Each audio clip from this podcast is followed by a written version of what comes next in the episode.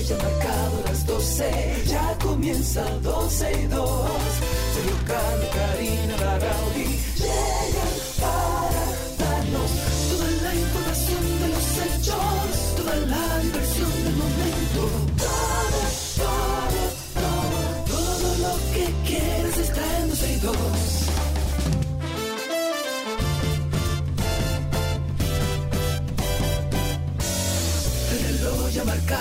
Las 12, ya comienza 12 y 2.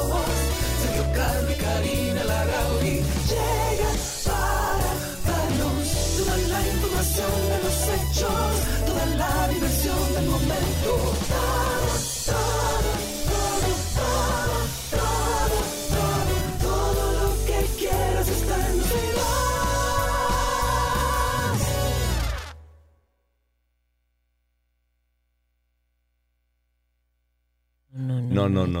Esto, no. Va a cambiar nunca. es esto bien, es como es la bien, receta imposible de Nico. No hay manera. No, no hay manera. 20 Pero ya, ya, pues. estamos al aire, estamos al aire. Oh, Dios. Suerte que hoy es viernes. Te tengo- lo que pasa es que tenía el perfil en matutino, no lo había cambiado a, la, a, a 12 y 2. Pero Ah, bueno, mira, vamos, vamos a arrancar hora con una después de estar aquí sentados. Eh, de- exactamente, eso pasa a veces. Pero mira, como hoy es viernes y tenemos que soltar las cosas y no podemos, ¿verdad?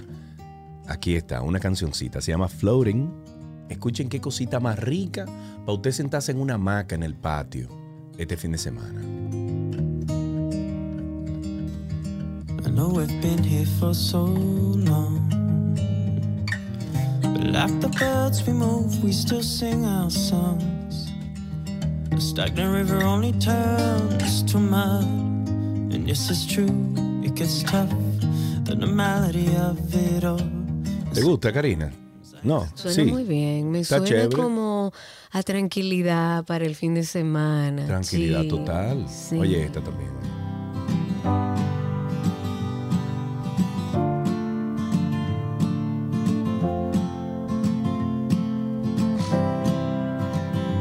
You are driving and the lights down. Pero tú estás como en estado zen para este Todo- fin de semana. bueno, pero es que, es que hay que estar zen de vez en cuando, Cari. Una última y ya, y arrancamos. A ver, a ver.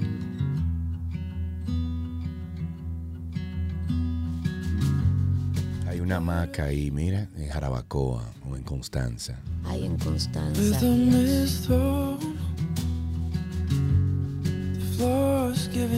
Mira, y, y un traguito rico, rico, rico. Muchacho. Ojito. Somebody fading moved in the grass like just for a second. Bueno, arrancamos el viernes, señores. Bienvenidos a 12 y 2, aquí Me como gusta cada esa día. energía, me gusta A esa las 12 del energía. día. Es, eh, como bien. Me ¿verdad? gusta, me gusta. Es que Señores, anoche me junté eh, con unos nosotros... amigos, Gaby y yo fuimos y nos juntamos con unos amigos como que se me fue la cuerda. ¿Te acuerdas que yo estaba encuerdado ayer? Ajá. Estaba, Claro, sí. Ya al final del día uno tiene que soltarla, la buena Sí. o la mala. Bienvenidos. Antes de, de empezar con todo el contenido que tenemos, estábamos hablando fuera de fuera del aire, fuera de micrófonos. Y bueno, nuestra gente de Spaces escuchó parte de la de la feria del libro. Yo creo que debemos Hay que repensarla. hay que repensarla. Yo creo que los últimos años han dejado un resultado poco atractivo. Eh, digamos que no, no vemos a la juventud integrarse de la manera que debería integrarse en, en una fiesta como esta. Tú Y- sales más fácil de la, de la feria del libro con par de puca nueva que con un libro. Bueno, eso es parte de, digamos, pero No. yo creo que no tiene el alcance que debería tener. Y hay algunas cosas como eh, que yo creo que deben empezarse a hacer, a pensar. Yo creo, le comentaba a Sergio, que me puse a escribir, a, a- a lanzar ideas de cómo pudiéramos lograr una feria del libro que tenga mayor alcance, que no sea centralizada, que podamos eh, tener en todos los eh, pueblos, en las distintas gobernaciones de cada provincia, que haya una feria del libro, un stand de ventas, de exhibiciones de libros. Eh, sería como un stand grande, repetido en cada provincia, y así, de alguna manera, todo el país tiene acceso a la feria, pero además permitiría que autores locales puedan en ese lugar dar charlas, conversatorios, pero en sus pueblos, o sea que consigamos eh, personas alrededor de la literatura en cada pueblo y que ellos sean los protagonistas dentro de su entorno pero también complementar esas exhibiciones por ciudad y hacer un contenido virtual. Para nadie es un secreto que la juventud está digitalizada, que tenemos una juventud que busca todo por Internet, que quiere enterarse todo por Internet, que si hay algo que le llame la atención puede que se traslade. Entonces tenemos que pensar en la virtualidad, hay que ser creativo, hay que, hay que generar contenido corto, variado, pagado incluso para generar una difusión masiva de valor, de lo que significa el libro. Yo comentaba y, le, también le participé a Sergio de, imagínense ustedes un coloquio, un conversatorio en vivo con un Juno Díaz por ejemplo, que es un atractivo, Julia Álvarez y, y, un largo etcétera, pero también clips de autores contando el behind the scenes de sus libros, de lo que significó para ellos escribirlo.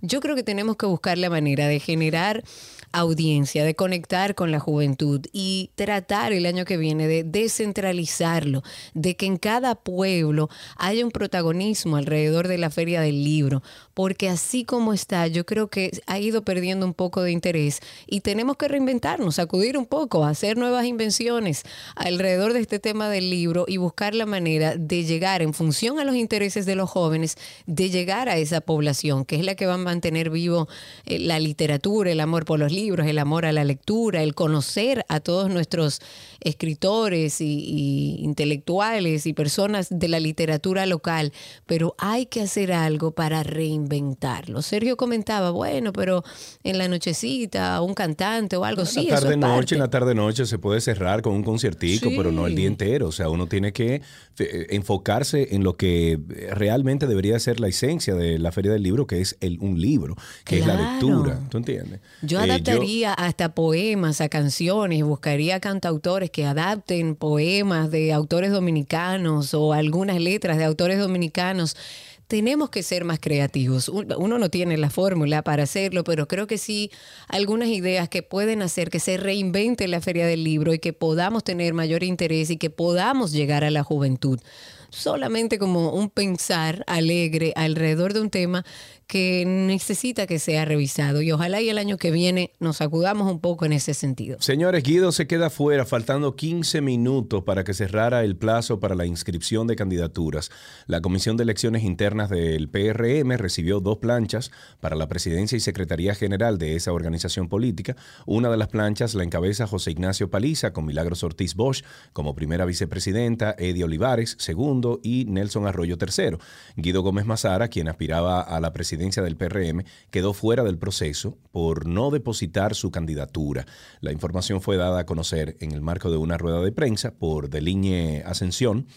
Eh, presidenta de la Comisión de Elecciones Internas, y anteriormente había depositado sus aspiraciones para la presidencia el señor Ramón Antonio Liriano, informó Ascensión, pero se quedó fuera Guido. Ay, sí. Y un numerito del día, penoso, la verdad penoso. Más de 6.800 policías fueron sancionados por abusos. Eso fue el año 2020. En tiempos recientes ha sido muy común escuchar o ver en medios de comunicación actuaciones de agentes activos de la policía que incurren en actos delictivos. Yo creo que de alguna manera hasta lo hemos normalizado. Ya lo vemos, ah, sí, eso es normal. O muchos policías también que violan los estatutos del cuerpo del orden. Pero a pesar de esto, múltiples personas se han quejado por redes sociales de que en la mayoría de las ocasiones no ven que sean sometidos a un proceso disciplinario o en, el caso que así lo merite, apartado de sus funciones como agentes activos. Sin embargo, hay un informe de la Inspectoría General de la Policía Nacional que dice que la institución ha emitido memorandos eh, disciplinarios a más de 6.000 agentes activos. Esto por diferentes faltas a todos los lineamientos internos. Eso fue entre mediados de agosto del 2020 y este mes de abril. En otra cosita, el informe indica, o esto de este tema que estás hablando, el informe indica que desde el 16 de agosto del 2020 hasta la fecha, al menos 6.826 policías han recibido algún tipo de, de proceso disciplinario por incurrir en faltas graves. Solo 319 de ellos son oficiales superiores y de esos 2.138 llevaban el rango de raso, 1.936 eran cabos, otros 639 sargentos y 541 sargentos mayores eh, mientras que también ha sido disciplinado o han sido disciplinados 509 segundo tenientes, 389 primer tenientes, 244 capitanes y 158 mayores. Esta sanción, o la más frecuente para estos disciplinados, ha sido la suspensión por 30 días de sus funciones sin disfrute de sueldo, seguido de esa misma medida por solo 5 días. A mí me preocupa que en total, Karina, 6.826 policías sean llamados a la disciplina. Hay que ver cuántos son en total, porque es un número bastante elevado. Bueno, dice aquí que son adecuación- 6.800 policías eh, que han recibido este proceso Pero en disciplinario. total, ¿cuántos agentes activos hay? Eso es lo ah, que... no, imagínate entiendo. tú, esos son otros numeritos. Eh, pero la realidad es que se está en un trabajo de adecuación de la policía, pero hay que apurarlo. Sabemos que es un trabajo difícil, complejo, lo que sucede ahí adentro, pero hay que apurarlo. La sociedad ya está hastiada de esta situación. No podemos vivir en un país donde usted le tenga más miedo a un agente de la Policía Nacional que a cualquier persona que esté caminando en la calle, que usted tenga miedo de pararse porque lo van a requisar, porque usted no sabe lo que le van a poner, qué va a pasar, si esos policías también delinquen. Tenemos que llegar a un punto donde la policía realmente sea esa persona que uno sienta que está para protegernos. Hablemos de otro tema también importante. En 50 años no han podido sacar al río Yaque de su agonía.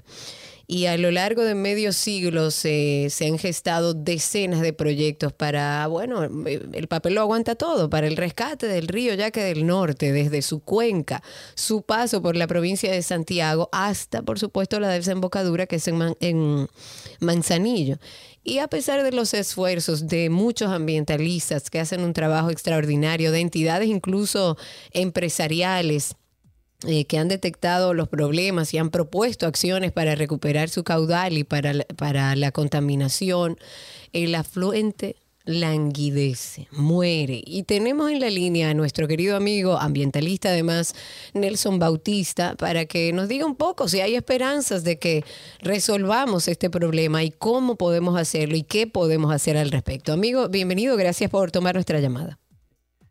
Mm, Gracias a ustedes, eh, con la musiquita que, Sergio empezó el programa, uno aspiraría, ¿verdad?, a tenerle como en consonancia una serie de esperanzas y, y- y- cosas bien po- positivas, eso sería lo, lo fantástico.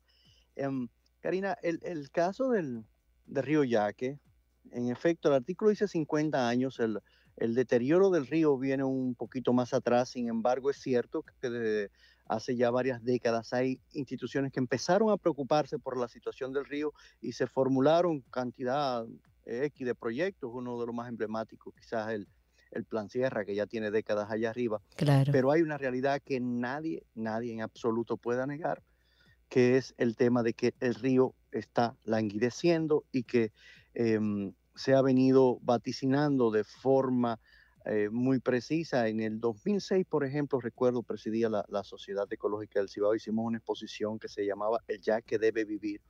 Y con un grupo de fotógrafos de, de- de de la naturaleza retratamos el río desde su nacimiento hasta, hasta su desembocadura en Montecristi. Tengo incluso ese documento gráfico bien almacenado.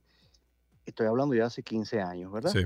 Y, y en ese momento ya habíamos vaticinado que en 20 años el yaque iba a estar en una situación dramática. Lo que nunca pudimos imaginar es que a pesar de las alertas, de los intentos y de todo, literalmente nuestros gobiernos han sido inertes, indolentes e ineficientes en ponerle asunto a esta situación y la cosa está peor que como vaticinamos hace 15 años. Bueno, y entonces, ¿cuál es la esperanza? Eso Porque hablamos decir, de ¿cuál- esperanza ¿qué vamos, empezando o sea, el programa. ¿Qué vamos a hacer Nelson. nosotros? Lo que, lo que, a, a los que sí nos importa este tipo de cosas, Nelson. Entonces, ¿qué podemos hacer? Mira, a ver.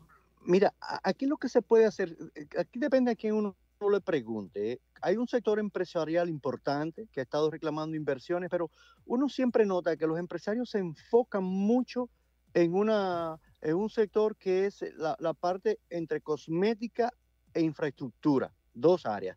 Saneamiento, o sea, eh, limpieza de, de- de- de afluentes, de cañadas del mismo río, saneamiento del agua y el tema de las presas. Entonces, ¿qué ocurre? Que cuando tú ves esto, que te van, en el caso del Yaque hay dos proyectos de presa grandísimos que implican miles de millones de dólares. El caso de presa de las placetas y el caso de Boca de los Ríos en Santiago Rodríguez, dos Ajá. afluentes del Yaque, el Bao Ujú. y el río Guayubín. Entonces tú dices, mira, parecería como que el propósito no es resolver el problema del río, porque todo el mundo debe saber, las presas no dan agua, ¿eh? Las presas almacenan agua que dan los bosques. Si el bosque no da agua, las presas no sirven. Claro. Pero claro. Ahora, Claro. como eso se lleva 2 3 mil millones de dólares, es más jugoso para... ah, Hay más eh, negocio ahí, claro. para, para creadores de opinión, hacer una presa y decir que estamos trabajando en el río y es al revés, esas presas suelen matar el cauce ecológico de esos afluentes. Ahora, ¿qué hacer? Bueno, la propuesta nuestra por año ha sido una propuesta de restaurar el cauce ecológico de los afluentes del Yaque. ¿Eso qué significa en la práctica? ¿Con Sí. qué se come eso? Eso, eso se come con lo siguiente. Eh, el Yaque, por ejemplo, en el caso de- del entorno de Santiago, tiene 10, 12 afluentes, ríos que nacen, por ejemplo, en la cordillera septentrional, otros en la cordillera central, que se han ido muriendo de a poco. Cada vez que se muere un rito de eso que le aporta, por ejemplo, un metro cúbico de agua, Sí. es un metro cúbico de agua menos para el yaque. Si nosotros atrapamos eso, eso, esas, esas cuencas, o sea, el entorno del río, los dos lados y donde nace, y lo rehabilitamos con la cobertura boscosa adecuada, pues podríamos tener esperanza gradual de que en 5, 10, 15, 20 años, largo plazo, nunca magia, nunca de una vez, No, claro. pues podríamos estar recuperando uno por uno. Pero eso suena como fácil, ellos. Nelson. Ah, Suena bueno, fácil, Karina, suena fácil decirlo. Bueno, pero es ¿Qué lo decir que, eh, que nada más hay que tener la intención, o sea, no es tampoco grandes inversiones, grandes movilizaciones, estamos hablando de que es algo realizable. Sí, se necesitan dos cosas. Primero, fuentes, obviamente, recursos económicos continuados. Ahora, hace falta lo que, ha fal- lo que no han tenido ninguno de nuestros gobiernos, cinco o seis últimos gobiernos, y es la palabra voluntad. ¿Y por qué es eso? Ah, ¿por qué que tú no lo inauguras eso? De que restauración del cauce del río Jacagua. Tú no lo inauguras eso porque eso es empezar a sembrar árboles Sí. mucho, tierra por tierra, pedacito por pedacito. Ahora una presa tú la inauguras, unas alcantarillas tú la, la una, un, un canal tú lo inauguras, Sí, claro. pero claro, eso claro. no. Entonces falta eso de voluntad y hay muchas instituciones públicas y privadas haciendo su trabajo de a poquito. En, el caso de Santiago, tú tienes, por mencionar tres o cuatro, eh, APEDI, que es un organismo privado trabajando una cuenca alta de un río, tú tienes la Fundación Saltadero trabajando el río Jacagua, tú tienes proyectos de, de pequeñas hidroeléctricas comunitarias que cuidan sus ríos. Entonces, es un esfuerzo que tiene que ser coordinado y conjunto con la gente, porque si tú no cuentas con la gente, no vas a lograr eso. Y te voy a poner un ejemplo eh, práctico. Miren. Eh, el programa de pequeños subsidios de Naciones Unidas, que es una de- del Fondo Mundial para el Ambiente, es una organización eh, que ha venido trabajando por años en pequeñas hidroeléctricas en las comunidades remotas. En la cuenca Yaque, por ejemplo, eh, Sergio que conoce bien la zona de Jarabacoa, cerca de su, de su Jarabacielo, eh, hay varias Exacto. comunidades como, como eh, em, Angostura, Paso de la Perra, Arroyo Frío, etcétera, que se han colocado pequeñas presas hidroeléctricas porque esas comunidades de ahí no tenían electricidad de redes. ¿Qué pasa? Que la gente se aprovecha de esa electricidad que genera una hidroeléctrica de un mega, de dos megas, Ujú. de, de- de- etcétera, y sabe que el, la energía viene del agua de ese pequeño río que va al yaque Sí. y, y que esa agua sale de un bosque que está cubriendo ese río y que si ese bosque se deteriora no tendrá el agua y tampoco tendrá la corriente. Claro. y esa comunidad se involucra en defender eso.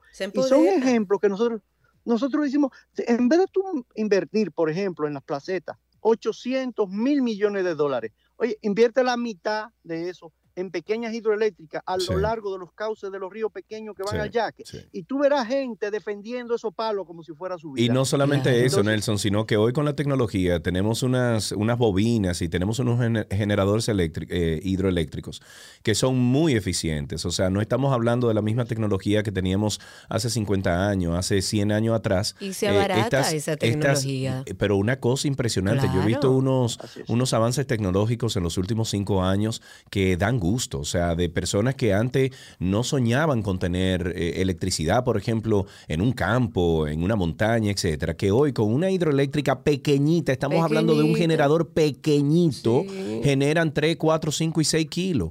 ¿Y Entonces, quiénes van a defender eso? Los mismos comunitarios Claro. que saben que dependen Ah, de eso así para que le llegue su electricidad. O sea, Claro. por eso digo que no es algo tan complejo, que no es algo que no sea realizable, que lo que hace falta es voluntad, porque aquí se hacen o- grandes, otras grandes inversiones, a veces necesarias, a veces no, no tanto.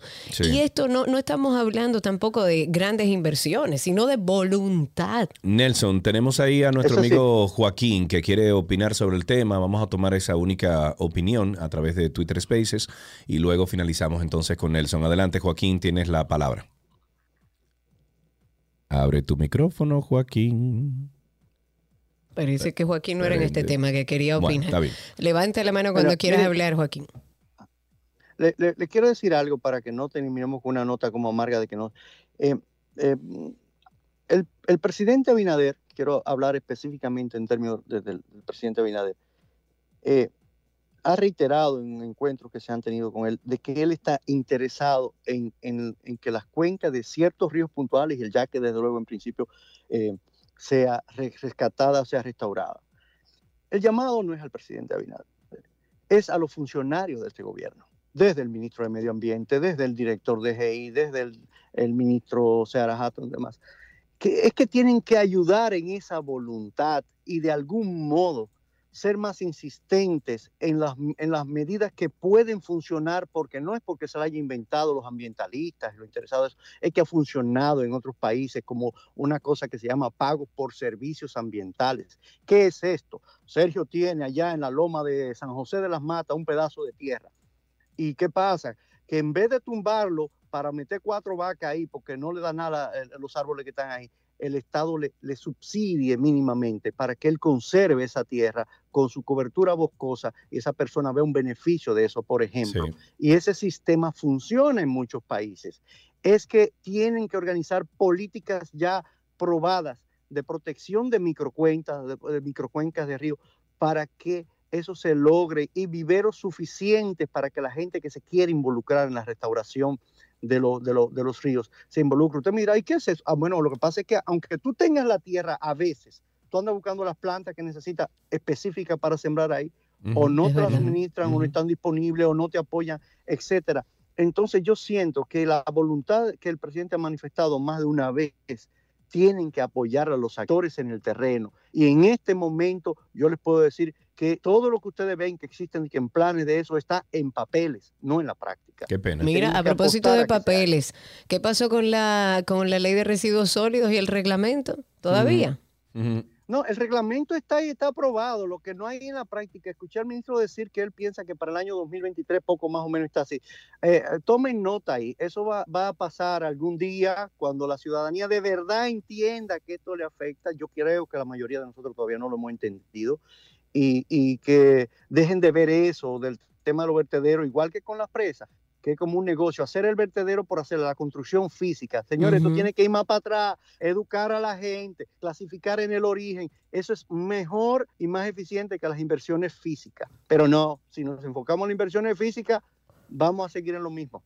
Así es, mismo, Nelson. Muchísimas gracias por esta conversación. Ustedes pueden continuar eh, esta, este tema con Nelson a través de redes sociales. Nelson Bautista S al final, Nelson Bautista S en redes sociales.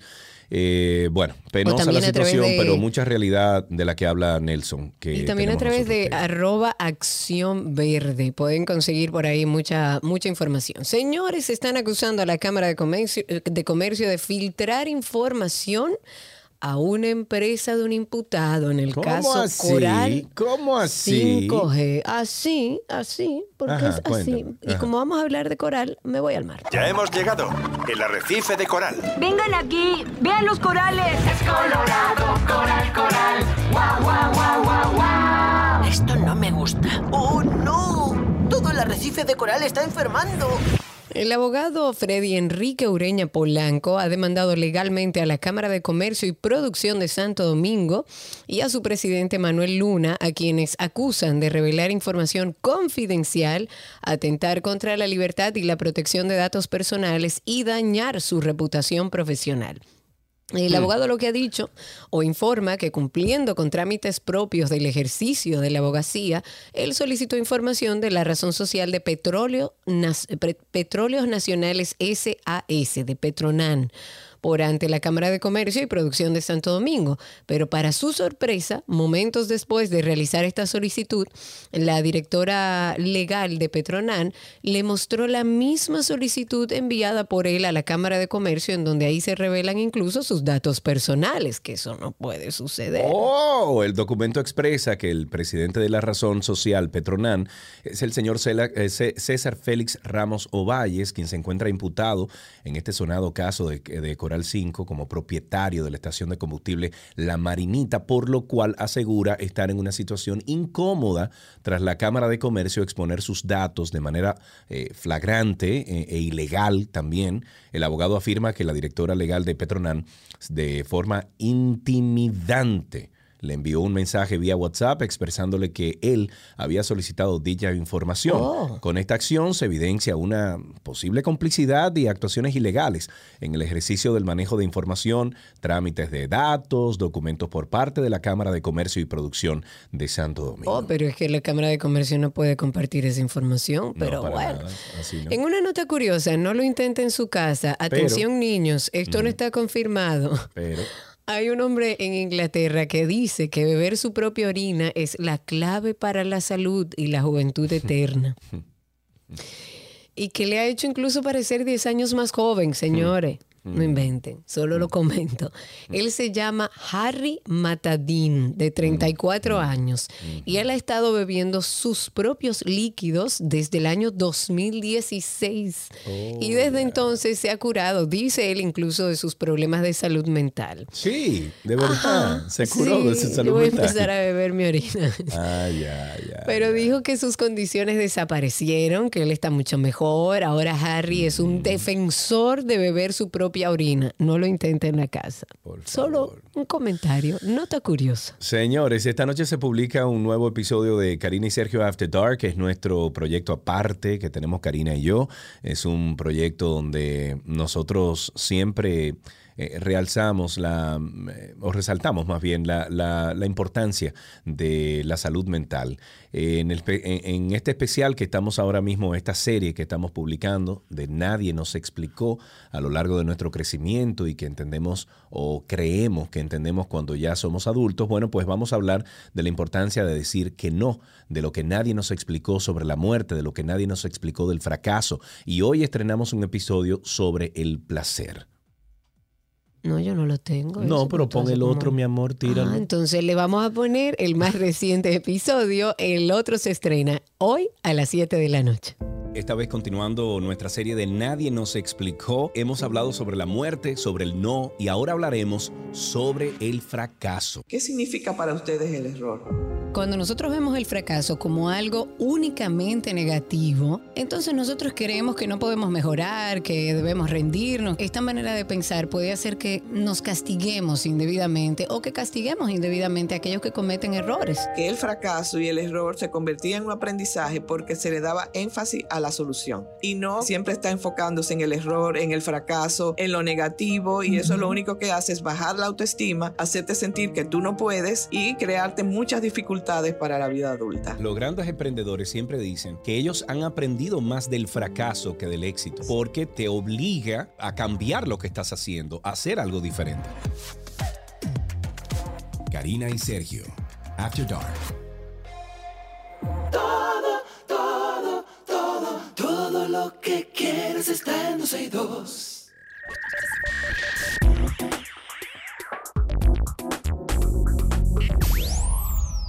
Estamos en lo mejor de la web, siempre recomendándole primero nuestra página 12y2.com. Esa es una revista digital. Si usted quiere actualizarse, usted entra ahí y va a leer en forma de revista toda la información que compartimos a diario aquí en 12y2. 12y2.com, además una vía fácil para comunicarse con nosotros.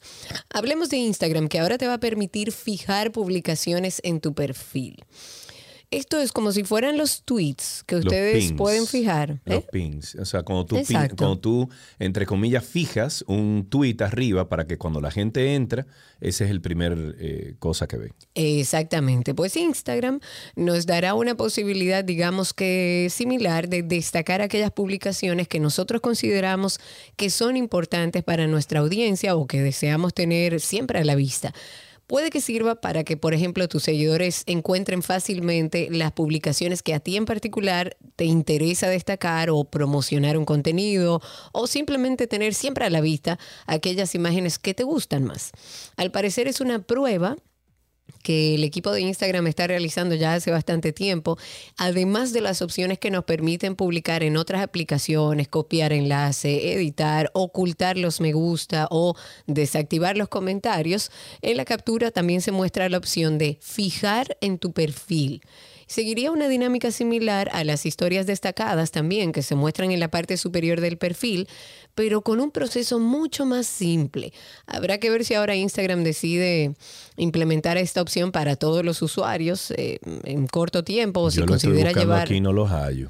Por eso, porque todavía están como en una fase de prueba, porque no lo tienen todos los usuarios. Hay que ver si ellos consideran llevar esta prueba unos meses más y Sería después cool. abrirla al público. Sí. Hay que ver, recordemos que hay otras pruebas vigentes en Instagram, como la posibilidad de crear reels usando plantillas de otros usuarios, así como una nueva dinámica para mostrar los hashtags. E- Ellos se van actualizando todos los días y hay que ver cuándo entra esto en vigor ya. Ok, me voy con Twitter, señores, que anuncia un botón para evitar, para activar los subtítulos en los videos. Eh, y es que Twitter, horas antes de ser comprada por Elon Musk, el hombre más rico del mundo, ha anunciado que, que incluirá un nuevo botón en los tweets donde aparezca un video. El botón se llama CC de Closed Captions en inglés y permite añadir subtítulos a los videos. Eso sí, siempre que los mismos estén disponibles previamente en el, mis, en el mismo por haber sido incorporados por su autor. O sea, tiene que ser auténtico el video. En un primer momento, este nuevo botón de CC de Closed Caption aparecerá en la parte, en la versión para iOS de la aplicación de Twitter, llegando entonces en un momento posterior a la versión de aplicación de Android. El botón aparecerá en la parte superior derecha de los videos publicados en Twitter y con solo pulsarlo, entonces te, te da la posibilidad de, de añadirlos o hacerlos desaparecer, o sea, los, los, los, eh, los subtítulos. La novedad ha sido anunciada a través de la propia plataforma social mediante la cuenta de Twitter Support, anunciando que la función ya se encuentra en modo de prueba. Al mismo tiempo, el tweet viene acompañado de un video donde se muestra el funcionamiento de este botón para la activación de los subtítulos, aunque por el momento no se ha difundido el modo en el que los creadores de contenido deberán implementar los subtítulos dentro del video. A mí me encanta eh, eh, Facebook, no sé si te has dado cuenta, Cari, que en Facebook tú, eh, tú, pon- o sea, tú, tú haces un video, incluso en español, y te lo traduce al inglés inmediatamente. Está chulísimo. eso. Oh, yo no Sí. sabía. O sea, tú pones los subtítulos que sean en el idioma que tú prefieras. No, no, lo hace so- bueno, en mi Facebook lo hace solo. Yo subo un video en español y si lo ves en silencio, te lo te pone el subtítulo en inglés. Ah, mira, qué Sí. interesante, no Me di sabía. cuenta de eso el otro día. Recuerden 12y2.com, por ahí pueden conseguir toda la información. Si necesitan extender esta información, pueden hacerlo en nuestra página 12y2.com. Se van al enlace de lo mejor de la web y ahí tenemos una cantidad enorme de cosas que hemos encontrado en la autopista de la información. Hasta aquí lo mejor de la web en 12y2.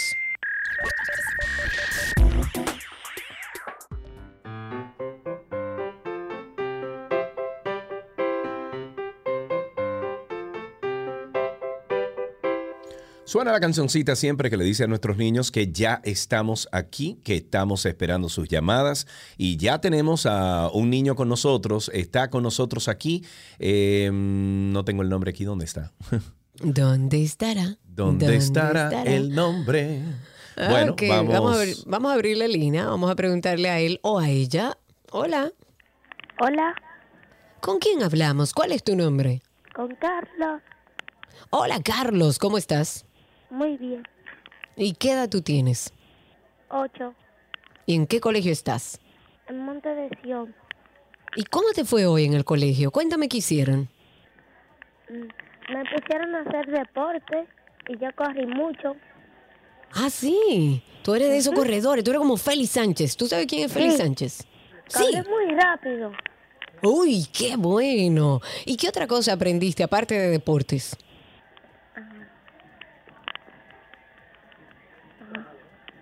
Me hicieron a leer Ah, muy bien. en la biblioteca.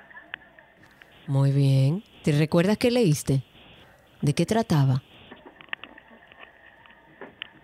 No. No recuerdas, muy bien. Pero seguro te sabes algún chiste o una adivinanza, ¿verdad? Una adivinanza. Ah, pues dile.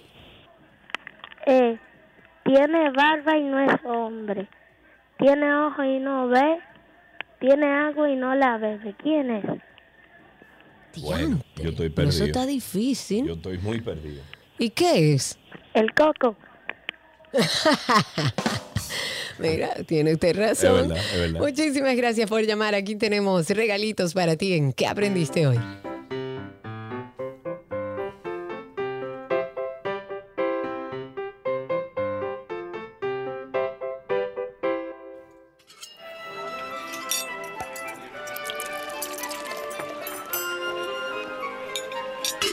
¡Ulala! Me- ah, no, mentira, dale, sí.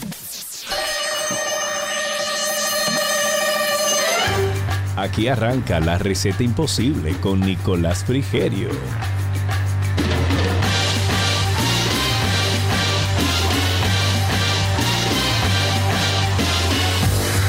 Nico, ¿qué es lo que dice Vavá?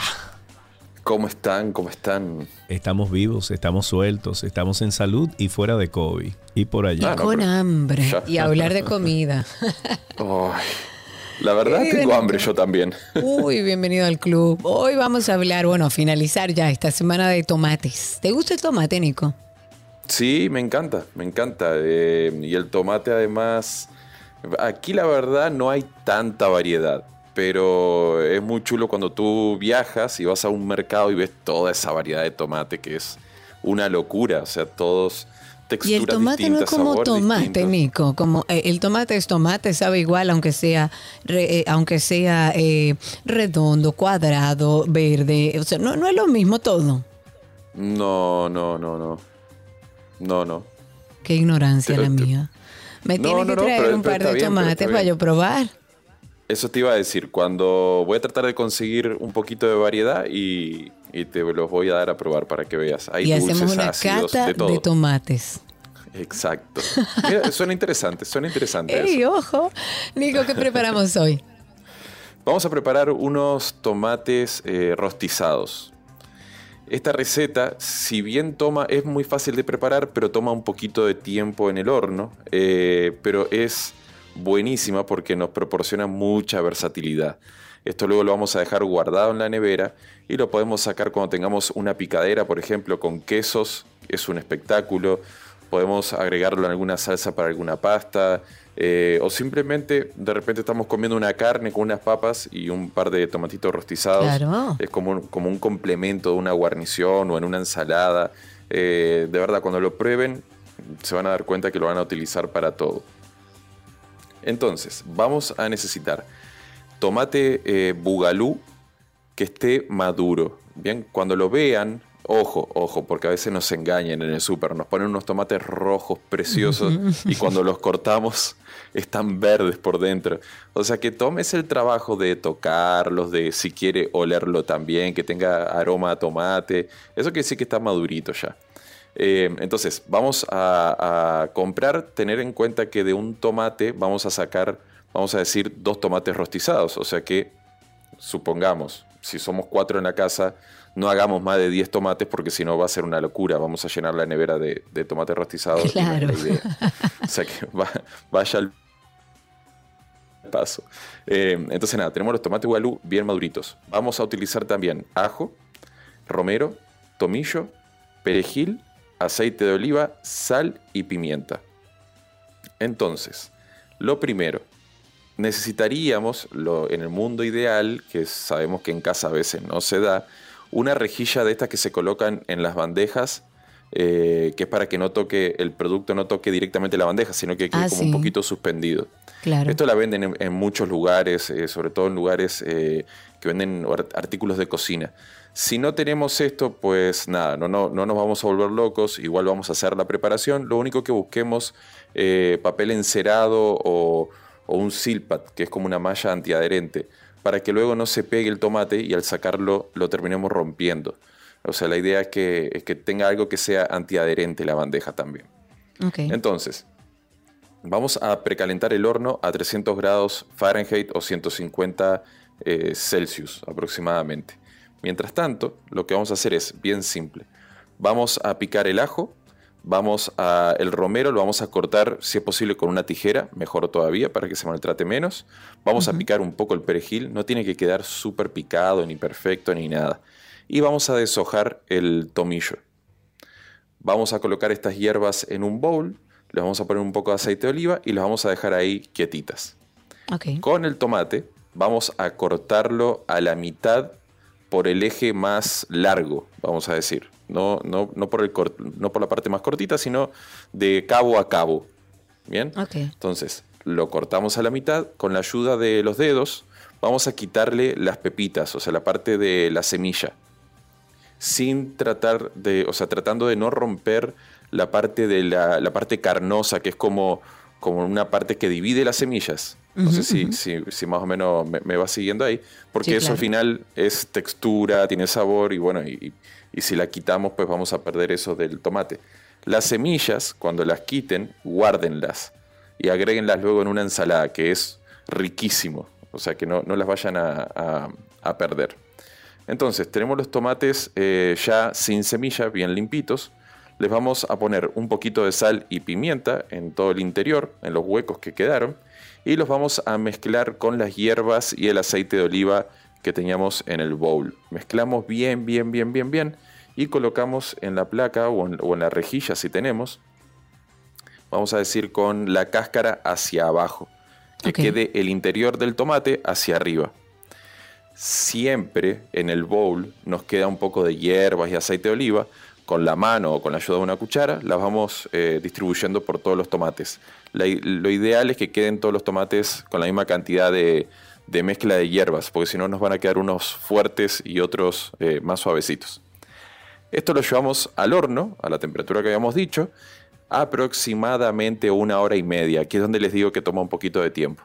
Una hora y media por ahí, vamos a ver que los tomates se empiezan a arrugar un poquito, se doran un poquito también, eh, que vamos viendo, o sea, de verlo nada más ya se les va a ir haciendo agua a la boca. Ya cuando pasa una hora y media, una hora cuarenta y cinco, lo tocan. Si están bien suavecitos eh, y están un poquito doraditos, los retiramos, los dejamos que se enfríen a temperatura ambiente. Los podemos colocar en un tupper o en un recipiente de estos de cierre hermético. Los tapamos de aceite de oliva para conservarlos eh, mejor. Y lo podemos guardar en la nevera fácil, tranquilamente, eh, entre tres semanas y un mes y van a estar espectaculares. Me encanta porque además podemos prepararlo, guardarlos para una ocasión futura sin temor a que se vaya a dañar. Recuerde usted que este segmento le llamamos la receta imposible los viernes porque nuestro querido Nico no envía las recetas. Pero, ojo, Nicolás está en redes sociales, atáquelo por ahí. Nico el chefo. Pero con cariño, por favor. Y cualquier pregunta que tenga sobre esta receta, pues bueno, hágala por ahí. Nico, muchísimas gracias. A ustedes, buen fin de semana. Igual para ti, siempre un placer. Y hasta aquí nuestra receta del día en 12 y 2.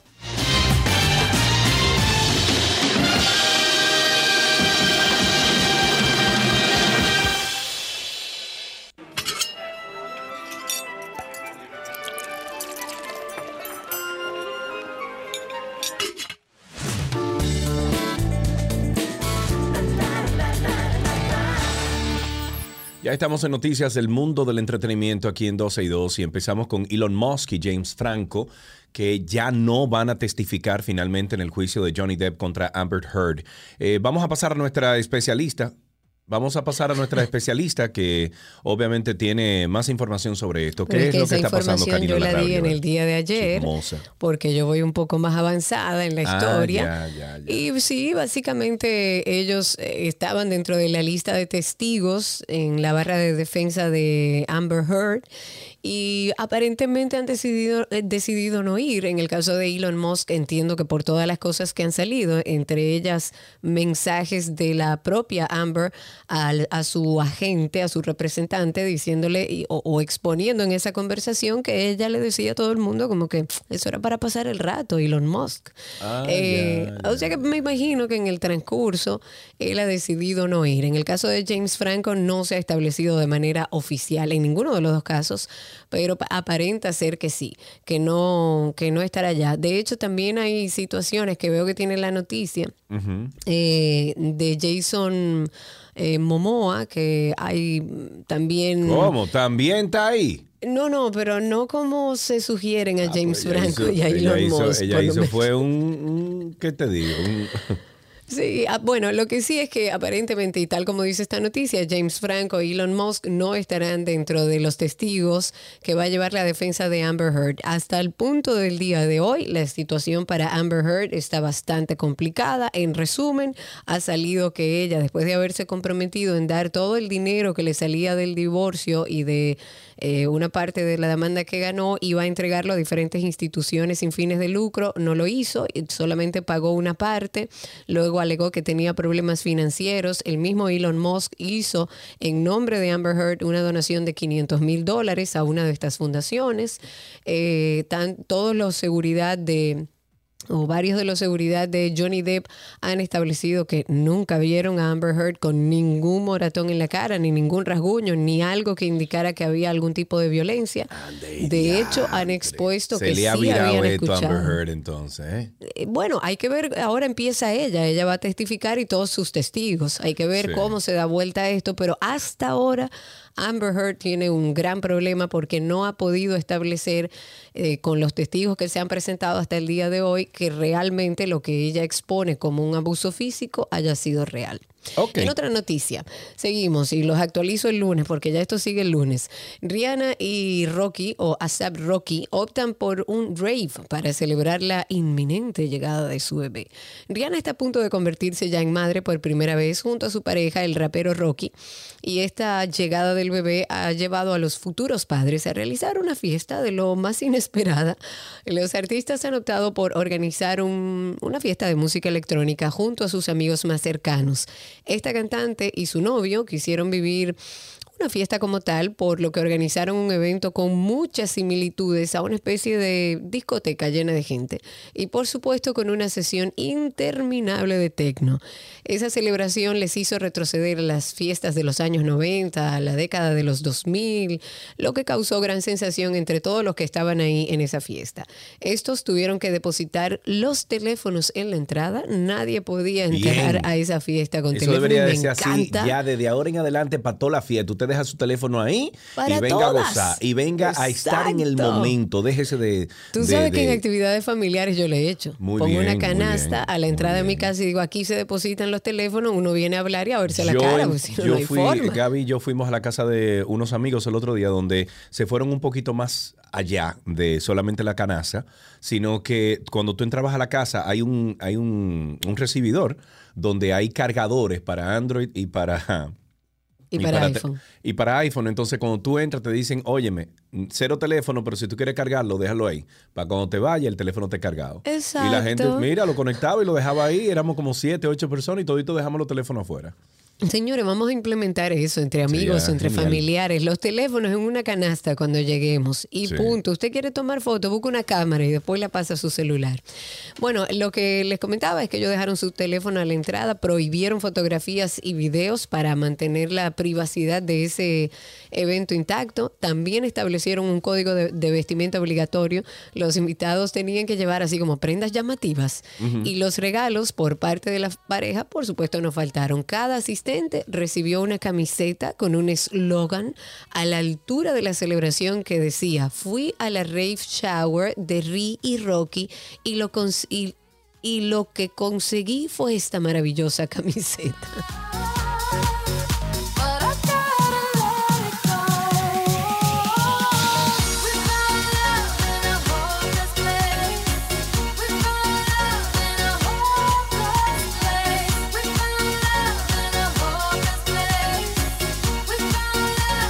Más de dos semanas han pasado desde el robo de una obra de arte en el Museo de las Casas Reales de la ciudad colonial y aún se desconoce de avances en la investigación sobre el hecho, un poco común en el país, tú sabes.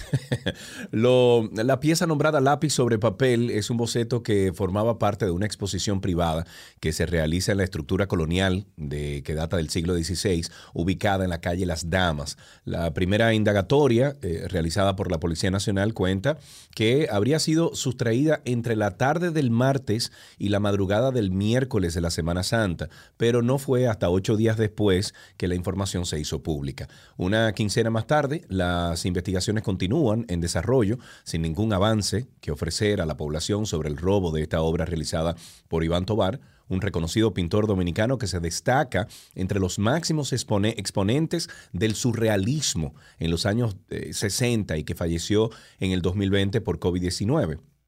El Ministerio de Cultura presentó la denuncia formal ya de la desaparición de la obra y fue entonces cuando inició la, la pesquisa a cargo del Departamento de Investigaciones de Crímenes y Delitos contra la Propiedad de la Policía Nacional. Quienes manejan las comunicaciones de la Fundación Tobar comenzaron ya o comentaron que no tienen información alguna o adicional más allá de la que han facilitado las autoridades, quienes han asumido el caso y se encuentra en investigación. Es una lástima, pero lo que sí es bueno es la exposición inmersiva que está ahí en la misma ciudad colonial. Vayan a verla, vayan con sus hijos para que conozcan a este gran artista dominicano. Karina, yo vi una de Frida Kahlo ahora cuando yo estuve en California la semana pasada. Pero una cosa chula, de verdad. Sí, y la de. Van Gogh, el que no la Sí, visto. la de Van Gogh yo la vi puede- aquí en Atlanta. Exacto, y va a viajar, está en distintos lugares. Y- y son, yo creo que se está usando mucho este proceso inmersivo, es una forma diferente de conocer un es que uno artista. aprende, Karina. Claro. Yo aprendí muchísimas cosas de Van Gogh y de Frida Kahlo que yo no sabía por el simple y sencillo hecho de yo estar inmerso Exacto. wow, No, pero yo, yo- dentro de la, de la exposición. Tú sabes que yo fui con mi hijo a ver, con mis hijos a ver lo de Iván Tobar y ellos salieron muy complacidos y con muchísima información de un artista que no conocían. Eh. Y yo creo que, que me parece excelente, está a muy buen precio, ojalá puedan ir con toda la familia. Vals de Santo Domingo está presentando un documental sobre los prejuicios hacia los hombres en la danza. La danza es una disciplina de arte universal. Cada 29 de abril se celebra el Día Internacional de la Danza en honor al natalicio del, bailarín y coreógrafo Jan Georges, eh, Jan Georges Noverre. Es un documental que brinda una mirada muy íntima, muy social de los bailarines masculinos en República Dominicana y el prejuicio detrás de esta disciplina en los hombres. Así lo ha externado su autora Tatiana Fernández Lleara sobre el elogiado trabajo documental Vals de Santo Domingo. Este viernes, a propósito del Día de la Danza, es la primera presentación, estará en el Festival de Cine Fine Arts, hecho en RD a las 8 y 45 de la noche, y el 5 de mayo se estrena ya en cartelera general, que a propósito de hecho en RD, Anina estará eh, más adelante con nosotros hablando de este Festival de Cine de Fine Arts hecho en RD, que está muy interesante. Pero este trabajo documental del que les hablo se estrenó por primera vez en enero de este año en República Dominicana durante una presentación única dentro del Festival de Cine Global Dominicano. Y Tatiana, la directora, está agradecida por el impacto de este film en tierras extranjeras. Por ejemplo, en octubre, en el Festival Internacional de Cine en Guadalajara, recibió la mención honorífica a Mejor Documental Iberoamericano. Así que todos a ver esta pieza, 8 y 45 de la noche, eh, dentro del marco del Festival de Cine Fine Arts. Atiende, Tocari, atiende, atiende. Oye, si vendo los temas, nos vamos para Lonchan o para la. Espérate, espérate, espérate, espérate. Oye, que lo que, oye, que lo que. Ve, El blanquito, ven acá, ven acá, ven. Ven, que tú quieres como tirar algo también. Ok, ok, ok, ok, espérate, espérate, que estoy comiendo algo, espérate.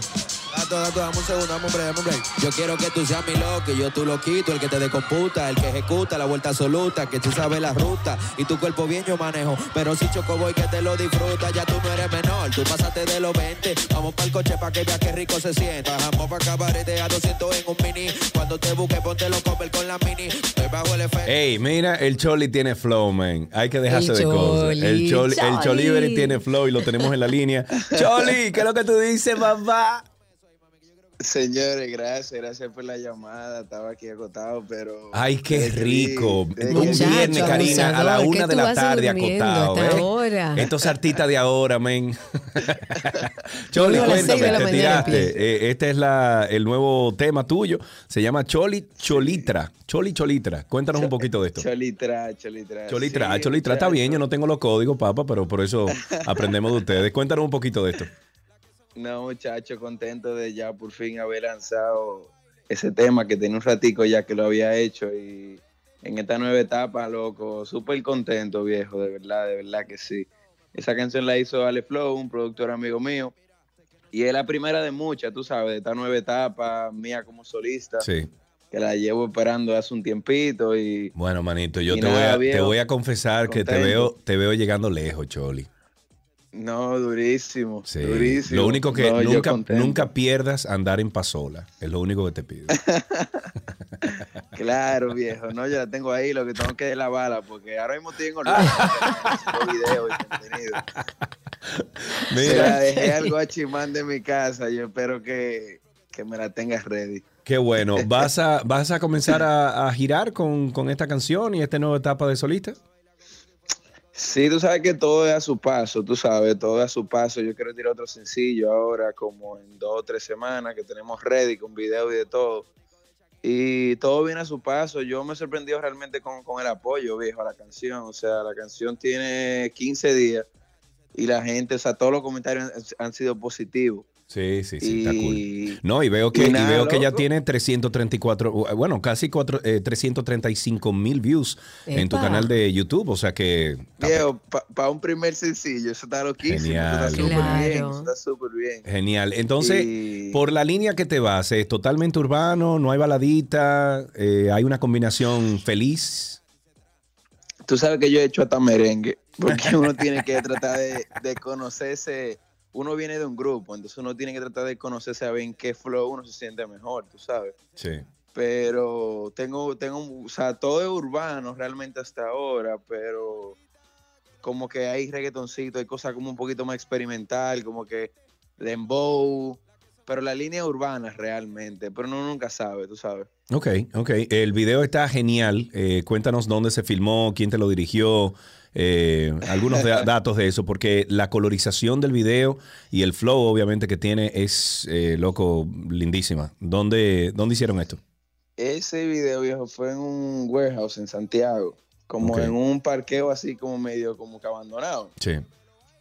Y fue Starling Javier, un productor santiaguero buenísimo, que tiene muchísimo, muchísimo video con él la amenaza, Flow uh -huh. Mafia, muchísima gente. Y el tipo tiene, de verdad, es como underrated porque él tiene un talento grandísimo. Sí, sí, se ve. No sé realmente por qué, tú sabes, no, no le dan más... más Participación al Jevo. Sí. Exacto. No, pero mira, está genial, el, el, video está muy chulo, la canción está, óyeme, eh, por la maceta, viejo. Y esa voz tuya y ese flow, manito. Bueno, tú sabes que Karina y yo somos fan. O sea que te deseamos lo mejor, Choli. No, gracias. Un abrazo, Choli. Gracias por su tiempo, de verdad. Y Karina, me encanta cómo tú hablas, en verdad. Tú hablas súper. Yo, en, yo encuentro, Choli. Yo encuentro. También, mira, no, está bien, no te preocupes. Concéntrate en Karina. Pero mira, yo encuentro, Choli, que en el próximo video, yo creo que Karina y yo tenemos que salir en el video. ¿Cómo así? No, Nada, disfrutando. Porque es lo, lo, que tienen es un party ahí en ese video. Entonces tú y yo disfrutando un traguito. Pero tú sabes bailar, Sergio, que es lo que tú vas a hacer. No, no es bailando, es sentado disfrutando un traguito. Ah, eso puede ser. Choli, muchísimas gracias un placer hey. escucharte. Un abrazo, Choli. Dice tra, dice tra, dice tra, dice tra, dice tra, dice tra, muévelo para atrás, mami, dice el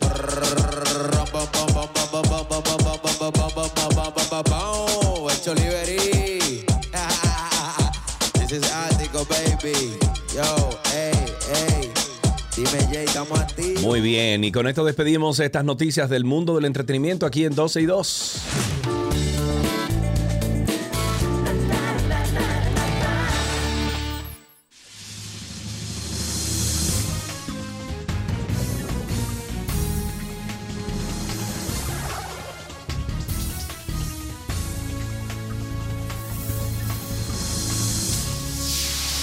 Estamos ya en cine, estamos en cine con S al final. Estamos en cine ya y cada vez que hablamos de cine, de series de televisión, de mm, eh, los servicios de streaming, tenemos que conectar con nuestra amiga productora de radio, Anina Rodríguez. La pueden conseguir en redes sociales como Nina con doble N, An Nina Rodríguez. Ella pertenece al equipo de Reset Radio, que ahora está de 6 a 7 a través de la X102. Anina, ¿cómo estás? Hola, buenas tardes chicos, ¿cómo están? En este viernes que promete descanso. Ajá, Sí, tú, ah, ya, ya, desde ahora prometo descanso, sí. Sí, viejo, porque es, es feriado, entonces vamos a tratar de descansar lo más que se puede este fin de semana. Es lo único que nos falta, descanso. Ok. Exacto, Eh, Pero sí, exacto. un fin de semana fin de semana interesante, movido, sobre todo acá en la, en la capital de la República Dominicana, porque eh, estamos ya en el Festival de Cine de Fine Arts y hay muchas buenas propuestas que podemos ir a, a disfrutar de artistas locales, ¿ok? Hay cortometrajes, hay largometrajes, una selección oficial que promete bastante. em, y yo estoy muy emocionada por algunos de los títulos que vemos acá. Así que vamos a hablar un poquito de la propuesta para este año. Y, y bueno, yo puedo empezar diciendo que em, Vals de Santo Domingo es una película documental de Tatiana Fernández que está en este festival, eh, que me emocionó bastante cuando vi el tráiler, verdaderamente la composición de colores, la visión, el tema, sumamente interesante la propuesta de Tatiana, a quien ya conocimos con Nana desde hace unos cuantos años atrás, claro. eh, que, que fue muy galardonada por su trabajo y verdaderamente un trabajo con un alto, con una alta sensibilidad, que yo creo que es lo que más podemos eh, enfatizar de, exponerse al trabajo que hace Tatiana cuando presenta cada una de sus obras. Así que esta la pueden ver eh, en el Festival de Cine de Fine Arts, que ya está, est- arrancó en el día de ayer. Y otra que me llamó la atención, por supuesto, es la más reciente de José María Cabral. Perejil se está presentando eh, en la selección oficial que pueden, pueden buscar, de hecho, toda la información en su página web para que conozcan los horarios, conozcan las propuestas y vayan a disfrutar de lo que sea, porque verdaderamente me, me encanta anotar el hecho de que hay muchas eh, diferentes propuestas en cuanto a, en cuanto a géneros eh, cinematográficos. Hay comedias románticas, hay dramas, hay documentales, hay cortometrajes. Si usted es amante de los cortos, yo disfruto muchísimo de los cortometrajes. Yo también. Porque verdaderamente te dan una mirada a algo que puede ser tanto más, pero que igual te muestran algo conciso, ¿entiendes? O sea, ya te presentan un producto que está terminado, sin embargo, esto puede convertirse en algo más y son buenas historias que nos cuentan. Eh, hay, en la selección oficial van a estar encontrando la película Carajita, eh, también está Caribe Todo Incluido, que es una comedia romántica, está Bantú Mamá, está Perejil o Parsley, que es el nombre de la película de José María Cabral, está La Balada de los Cuervos y La Encomienda. Estas son las seis películas que están compitiendo por los máximos honores dentro del Festival de Cine de Fine Arts. En los documentales, como les había mencionado, muy emocionada por ver eh, Vals de Santo Domingo de Tatiana. También está Lo que se hereda, eh, presentándose al igual que Morenas. También está dentro de la selección de documentales que van a estar presentando. Y en los cortos eh, tenemos El valor del agua, está también desde la raíz. Uno, está Muñecas, también está Una, eh, está de Cristal, Swipe Up, Distancias Cercanas, Hay un jardín en el Lapino y Mula Mulata. Esas son las, la- esos son los cortometrajes cortos, que podemos ver durante este festival. Em, y la verdad es que ya, ya abrió eh, el festival este pasado jueves y podrán ver toda la programación. Tienen, eh, digamos que presentaciones desde las eh, 8, 7, 9 de la noche que pueden ver desde el día 28 y hasta el día 4 de mayo, van a poder pues disfrutar de esta selección de cine dominicano que está disponible en el Festival Internacional de Cine de Fine Arts, la edición dominicana. Solo artistas locales van a estar presentando sus trabajos y ustedes pueden disfrutar de un cine que verdaderamente ha estado evolucionando en una muy buena dirección y van a encontrar muy buenas propuestas de nuestros artistas locales. Eh, así que recomendado está y este fin de semana eh, aprovechen precisamente que es un feriado para darse una vueltecita por el cine y disfrutar de, de estos trabajos. Hay muchos chicos que están haciendo muy buenos trabajos y, y es importante que sepan que algunas de las propuestas que van a estar disponibles llegan de nuestros jóvenes cineastas que están aún en la universidad y podrán ver algunos trabajos que ellos han- van a estar presentando, ¿ok? O sea que Ok. tomen eso en cuenta para que puedan conocer eh, a lo que se van a enfrentar en esta edición del Festival de Cine de Fine Arts. Otra Genial. noticia importante es, chicos, que en el día de ayer, durante la entrega del Comic Con, ustedes saben que el Comic Con es esta gran feria de, com- de basadas en trabajos de cómics que se presenta en diferentes localidades, pero ahora se está llevando a cabo la de la ciudad de Las Vegas y la gente de Warner Brothers acaba de anunciar que viene una segunda entrega de The Batman dirigida por Matt Reeves y protagoni- protagonizada por Robert Pattinson, ¿ok? En el día de ayer hicieron oficial que regresamos a la ciudad de Gotham con The Batman 2. ¿Pudieron ver The Batman, chicos? Sí, yo lo vi, No, yo lo vi. yo no. Yo voy lo a vi, ver este pero fin me de dormí semana. porque que demasiado lenta, men. O sea, estábamos en ese cine y eso era un, un, un- un suero de miel de abeja que yo no se puede, yo no lo pude aguantar, yo me dormí. Además, súper oscura la Es una película... Porque una cosa es Sí, que el es- tema, o sea, una cosa es que la, la trama de la película sea oscura, sea, tú sabes, de, de suspenso, de, de- de lo que sea. Otra cosa es que la, la, la brillantez, la, la- imagen esté oscura, oscura, y estaba totalmente oscura. Y tú sabes que eso fue una queja recurrente. Yo escuché a varias personas que la vieron en el cine quejarse precisamente de lo oscura que estaba la imagen. Algunos decían que quizá eran los proyectores de las salas de cines locales. No, no, no, no, no, Pero no. fíjate que no. que un Óyeme, Anina, yo fui a un cine, mira, yo fui a un cine que lo que tiene abierto es que eh, seis meses, ocho meses con la tecnología loca más avanzada que ahora mismo eh, existe para los cines. Y fui ahí en, en el Brave Stadium, donde están los- el- donde juegan los Braves. Y ahí Los han invertido muchísimo dinero en, en cine, en restaurantes, en qué sé yo qué. Nada, men. No, no, no se pudo ver bien eso, ¿no?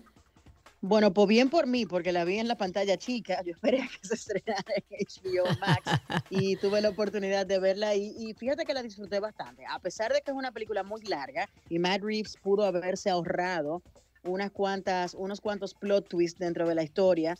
eh, la verdad es que a mí me gustó la película em, y la verdad es que estoy esperando a ver qué puedan presentar porque dentro de la misma nos dejaron un par de pistas de lo que pueda suceder. Pero lo curioso de esto es que tú sabes que generalmente ellos van cambiando de villanos, pero acaban de renovar al cast completo. O sea, hablamos de que regresa Paul Dano como el acertijo o The Riddler, regresa Colin Farrell como el pingüino, regresa Sí. Zoe Kravitz como eh, Catwoman. Y obviamente tanto Batman, Robert Pattinson como Andy Serkis, Alfred van a estar de regreso en esta segunda entrega. Pero la verdad es que esta ha sido la película más taquillera eh, en lo que va del año 2022 y es una pena que dejaran desperdiciar todo este buzz que se generó alrededor de este nuevo Batman y de esta nueva propuesta que nos presenta un Batman más joven, más volátil, eh, ansioso de venganza, ¿verdad?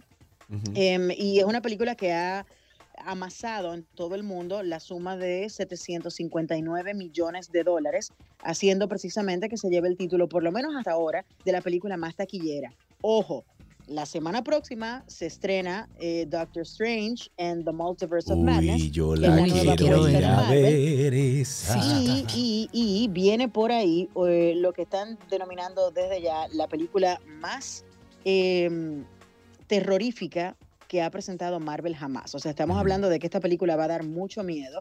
Y, y la propia Elizabeth Olsen, que interpreta el personaje de... Ay, se me fue. Ah, de Wanda, Wanda, WandaVision. Ah, WandaVision, ajá, la rubia.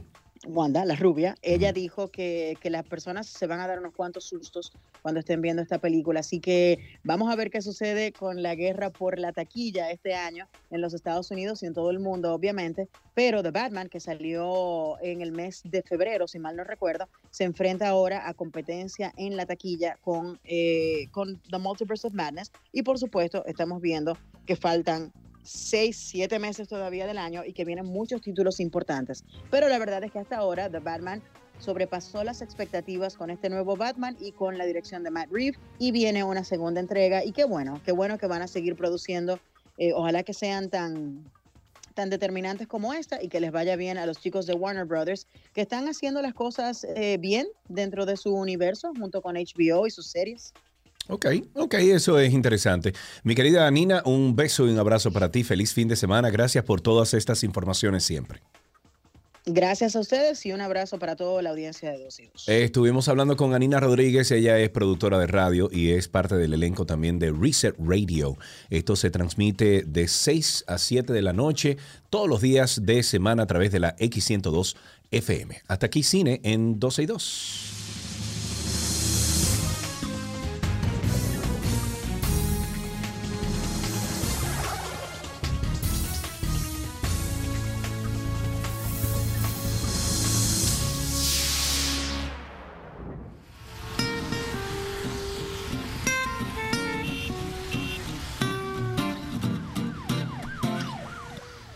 Estamos ya en nuestro segmento de tránsito y circo. Este segmento es de nuestros oyentes, así que empiecen a llamar al 809-562-1091 y a través de Twitter Spaces. Recuerden que estamos en Twitter, nos buscan como 12 y 2. Si tienen la aplicación original, la nativa de Twitter, cuando entren y nos busquen, van a ver una, un circulito con la cara mía y de Sergio. Clique ahí encima y ya puede escucharnos y participar con nosotros al aire a través de Twitter. 809-562-1091. Residentes en la zona universitaria, aquí en Santo Domingo, han perdido la tranquilidad. Ellos dicen que por un ambiente de inseguridad impuesto por los eh, frecuentes robos y atracos a cualquier hora del día. Atención, Policía Nacional. 809-562-1091. Los problemas de sobrepoblación también estudiantil en el sistema, la falta de registro, donde asentar las calificaciones y la asistencia y la falta de docentes y personal de apoyo sigue afectando también el desenvolvimiento normal de las clases de los centros educativos públicos. A diario llegan las quejas de las escuelas a los distritos educativos por la gran cantidad de estudiantes en las aulas, lo que motivó que desde el inicio del año escolar se dividieran los cursos por grupos eh, que son recibidos por días por la falta de espacio para tenerlos a todos juntos. En las últimas semanas, los distritos educativos a los, eh, llamaron a los directores de centros educativos a integrar a todos los estudiantes de todos los niveles para que reciban docencia todos los días de manera presencial. Esto ha provocado problemas en numerosas escuelas por falta de espacio, butacas, docentes. Qué problema. Qué barbaridad.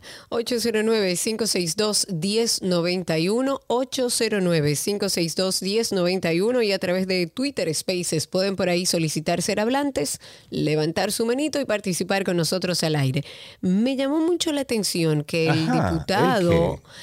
El diputado José Horacio Rodríguez eh, ha dirigido una carta al presidente de su partido, que es Alianza País, al ¡Ay, señor Guillermo Dios Moreno. mío! Esto se pone bueno. José Horacio le cae arriba a Guillermo Moreno. Oh, Dios. Oh Dios, oh Dios. Lo que manifiesta José Horacio en esta carta es que se necesita superar el carácter centralista, poco democrático y transparente de la administración de la organización a la que pertenece. Léase, Alianza País. En esta carta, el legislador por la circunscripción 1, o sea, por el Distrito Nacional, demuestra que está descontento y que de hecho hay un descontento, parece interno en esta organización política de Alianza País y afirma que como miembro del- de la CPN tampoco han recibido informes financieros de ese partido y que ellos suelen recibir como explicaciones bastante escuetas de forma verbal sobre el manejo económico, pero todo verbal y corto. Y recordó que el artículo 12 del- de los estatutos reconoce el derecho de los miembros de ese partido a ser informados periódicamente de los ingresos, de los gastos, del uso de los recursos que administra el partido. Y citando algo de lo que puso en esta carta o expuso en esta carta, dice, no es posible ignorar que para un partido político la ejecución de sus fondos no es una tarea meramente administrativa, constituye una decisión política de primer nivel. Este diputado dice que en dos años y medio, como miembro del CPN, que es la Comisión Política Nacional, tiene conocimiento de que en ninguna ocasión ese organismo, léase Alianza País, se ha deliberado acerca de cómo se invierten los escasos recursos que administra ese partido de Alianza País. 809-562-1091, 809-562-1091 y también estamos en Twitter Spaces como arroba 12 y 2 en Twitter Spaces. Tenemos con nosotros a Juan Carlos en la línea. Juan Carlos, buenas tardes. Juan Carlos. Hello, buenas. Adelante, ¿Cómo mi querido, se le escucha. Muchas bendiciones a ti, a Karina y al grupo que componen ese prestigioso programa. Amén, hermano, gracias. Les sigo a ustedes. Eh, Karina, Carlos, eh, toqué el tema la semana pasada del asunto de lo amé. Mira, eh, particularmente como ciudadano, yo creo y considero de que se debe realmente organizar el tránsito, de- se debe de poner leyes, orden, más orden. Pero ¿qué pasa? Eh, con lo que concierne a, lo- a, lo- a- esa institución, eh, indiscutiblemente para mí, para mí, hay algo raro que está sucediendo. Mira, no es posible que en una esquina, si estamos hablando eh, el malecón, en una misma esquina hayan siete amén. Antes de llegar al peaje, en el mismo peaje, como nueve amén. ¿Por qué razón? Donde hay más esquinas que ameritan que estén eh, cuidando, eh, organizando. Y lo que hacen ellos, inmediatamente que ellos te paran, te piden la licencia. Tú puedes te- tener todo listo, organizado, tu cinturón, y te ponen la multa. No, pero no solamente eso, Juan Carlos, sino que tú estás en una esquina, estás transitando por algún sitio, no hay nada fuera de lo común, tú puedes tener tu carro en la más óptima condición, cumpliendo todas las de la ley y te paran. Yo no entiendo por qué. O sea, aquí en Estados Unidos a mí me han parado a lo mejor dos veces y ha sido por a lo mejor un, bombillo quemado del vehículo o que no tenía el sticker de, de- no había pagado el impuesto del año del carro eh, o que iba muy rápido. Pero en, República Dominicana tú ves, y, o sea, tú ves un, un- un- ¿cómo se llama esto? Eh, cinco, cuatro oficiales en una esquina y tú sabes que te van a parar. Y eso es para pedirte la cena. Eso Y no es bueno, Yo no le doy, a mí me piden todos mis papeles. ¿Qué usted quiere? Licencia, tome. Cédula, tome. Eh, seguro, tome. Y cuando le he pasado todo, dígame, ¿ahora qué hacemos? Eh, la realidad es que ellos siguen insistiendo en eso porque hay gente que sigue insistiendo en darle dinero y claro, también hay gente que no anda con todos sus papeles al día.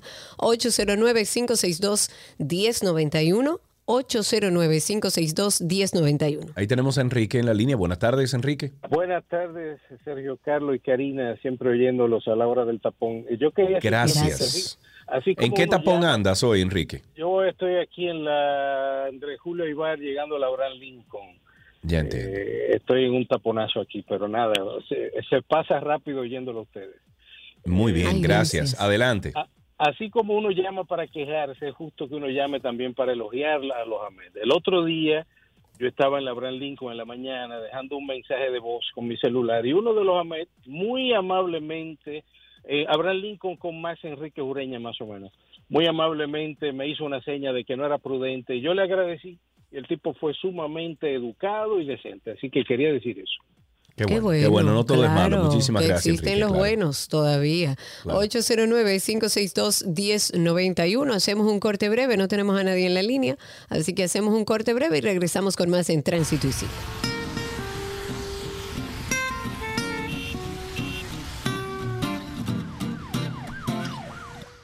Seguimos en Tránsito y Circo. Ustedes sigan por favor llamando al 829-236-9856. 829-236-9856 es el teléfono aquí en 12 y 2. Sigan llamando, cuéntenos cómo está la calle, cómo está el circo, qué le está agobiando su mente. Yo anoche, antes de anoche no pude dormir nada, Karina, pero anoche eh, yo estoy comprando unas pastillas que se llaman eh, Luna, uy, ¿cómo se llama? Te voy a decir ahora mismo para que tú veas. Y me di dos patillitas de esa, señor, y dormí como un lirón. Se llaman Luna Bedtime, Luna Bedtime, y son, tienen melatonina, eh, son vegetarianas, son 60 pastillas que vienen en un frasco, lo que apenas cuesta 17 dólares en Amazon. Eh, y mira, pero una cosa impresionante, Karina, yo me la tomé más o menos una hora antes de irme a, dos- a dormir y dormí, pero Ay, pero qué bueno, a mí Uf. nada de eso me sirve. melatonina. 809-562-1091, 809-562-1091 y a través de Twitter Spaces, que están como calladitos hoy en Spaces. Recuerden que por ahí pueden eh, solicitar ser hablantes, levantar su mano y le damos paso al aire. Ahí tenemos una llamada. Sí, señor, tenemos a Félix en la línea. Buenas tardes, Félix, ¿cómo estás? Buenas tardes. Yo quiero sumarme al comentario sobre los AMETs con un caso en particular que hace un tiempecito me sucedió.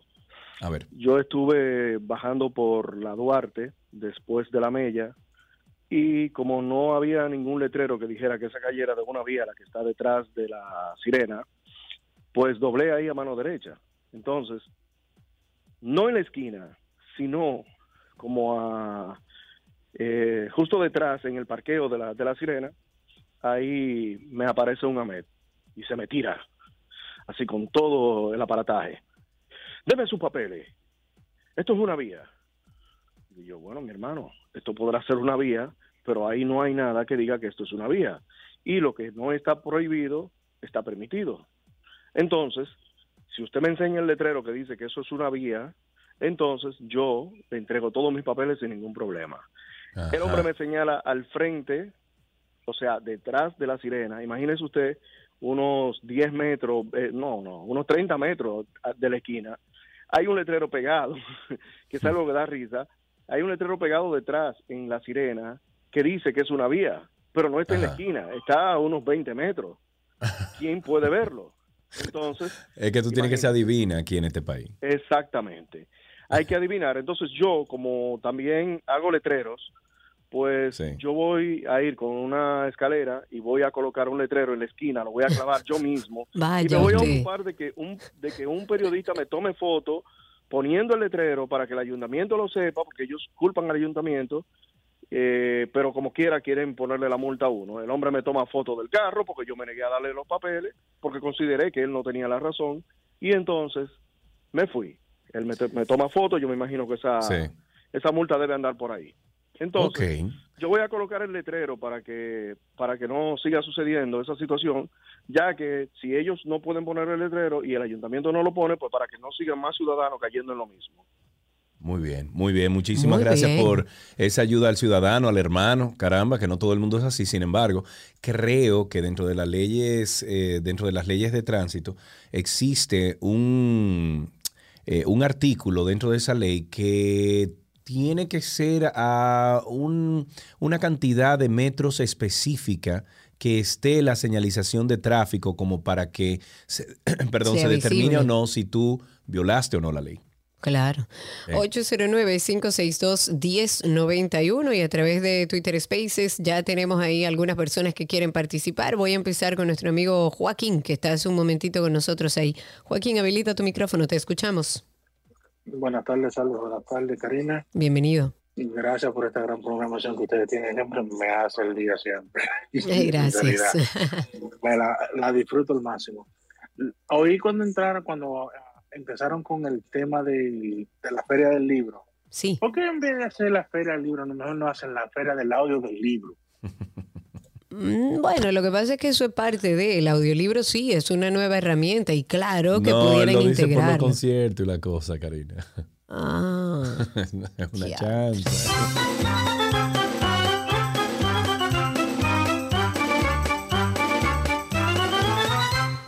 En Spaces también tengo a ver a Iván. Adelante, Iván. Habilita tu micrófono, te escuchamos al aire. Tienes que quitar el mute y así podemos escucharte al aire. J. Díaz es el usuario. Adelante.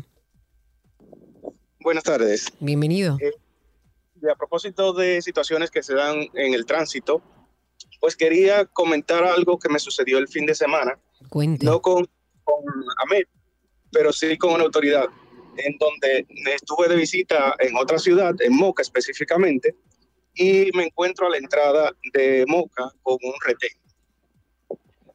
Al- a todo esto, lo inquietante es que el oficial que me hace el alto me hace una pregunta que me dejó bata- bastante inquietado y fue lo ¿Y cuál siguiente. fue?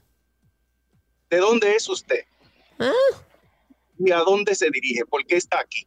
Entonces yo, le, yo digo, o sea, pero yo soy dominicano, se supone que tengo libertad de tránsito en todo el territorio. Pues, no entiendo por qué el cuestionamiento de por qué estoy allí. Habrá que preguntarle qué significa dentro de esos procesos que asumo que deben estar estandarizados. ¿Por qué le pregunta hacia dónde se dirige? ¿De dónde es usted? A 809-562-1091 es el teléfono en cabina. 809-562-1091. Las autoridades informan que están dando los toques finales ya a un proyecto que busca solucionar los inconvenientes que genera, ha generado históricamente la retención de vehículos en el canódromo El Coco, aquí en la capital o el canódromo, como se le conoce, que está bajo el control de la DGCET. Ayer tuvieron un encuentro el ministro de Interior y Policía, el defensor del pueblo, y luego de ese encuentro se estuvo explicando a los medios de comunicación que hay un grupo, una comisión de instituciones del Estado y del defensor del pueblo que están avanzando en este proyecto. Y el segundo encuentro entre las autoridades y también el defensor del pueblo, luego de que se solicitara realizar estas investigaciones sobre el manejo y las retenciones irregulares de vehículos en el canódromo, pues bueno, entre los acuerdos preliminares, el Ministerio de Interior y Policía, el defensor del pueblo, impuestos internos, Contraloría General de la República, la DGCET, Gracias. Y el Intran han acordado examinar los estatutos jurídicos que, eh, que de todos los vehículos. ¿Para qué? Para empezar a entregárselo ya a las personas que muestren la documentación que exigen la ley y empezar a organizar ese lío que es el canódromo. Tenemos el viajero en la línea. Buenas tardes, viajero, adelante. Buenas tardes, hermano Sergio. ¿Cómo está usted, distinguido? Hola. Extrañándolos, pero aquí estamos. Estamos aquí, estamos aquí. Miren, señores, yo quiero hacerle un breve comentario con respecto a algo que está pasando en la autopista Duarte. Eso es próximo a la entrada de los Alcarrizos. Entiéndase, kilómetro 11, autopista Duarte hasta el 15, 16. Están tapando unos hoyos que tienen más de 20 años aquí en la autopista Duarte, de lado y lado. Ustedes han escuchado la frase el papá de los tapones. Usted está en ese ahora mismo. Estoy en el papá de los tapones con, con nietos y bisnietos y demás, porque...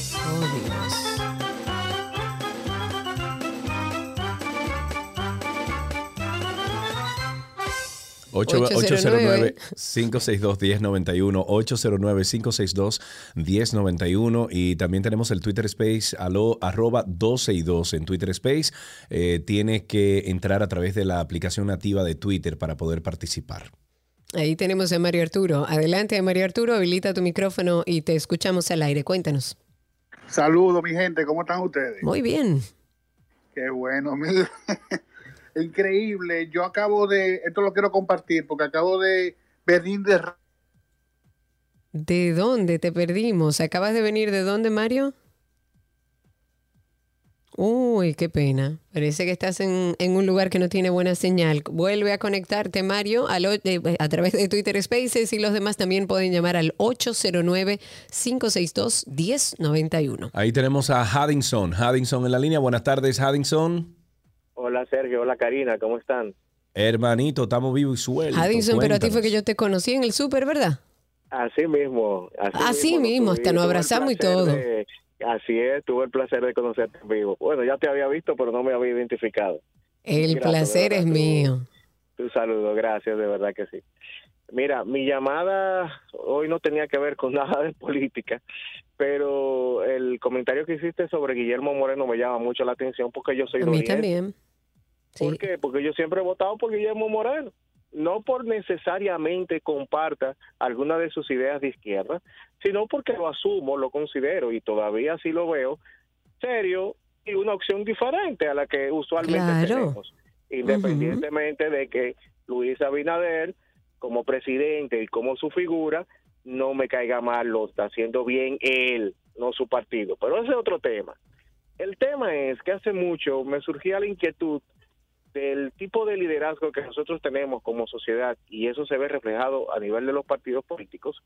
Claro. donde el propio Guillermo Moreno ya debía de haber dado paso a, qué sé yo, utilizar como su organización política como cultivo de líderes, de ya que él no ha podido lograr, eh, qué sé yo, la presidencia, que por lo menos su nombre quede en la historia como aquel que llevó su organización a fomentar nuevos liderazgos, qué sé yo, yo siento que los dominicanos lamentablemente son muy caudillistas, ¿no? En cuanto a cuando tenemos algún tipo de organización o cuando presidimos, presidimos algún tipo de, de organización. Y eso nos afecta como sociedad. Ese era el comentario. Un abrazo. Gracias por gracias tu por ese llamada, comentario, válido. Y, y la verdad es que a mí también me sorprendió mucho este comentario de José Horacio. Eh, Guillermo Moreno siempre ha sido visto como una persona de gran interés, serio, eh, y, y como tal como dices tú, como una eh, oportunidad diferente, como aunque, y reitero lo que dices tú, que aunque sus políticas de izquierda hay muchas que nosotros no estemos de acuerdo, siempre fue visto como una buena opción, como una op- opción seria, y que salga esto a la luz, yo creo que un poco permea lo que eh, ve la sociedad con este partido y con Guillermo Moreno. Ojalá y tengan la oportunidad como de aclararlo, de presentar y transparentar todo este proceso administrativo de gastos y de ingresos en el partido y que podamos seguir teniendo también la, esperanza alrededor de un, un partido que sigue creciendo. Ujú, Así mismito es 809-562-1091, 809-562-1091, el teléfono aquí en 12 y 2.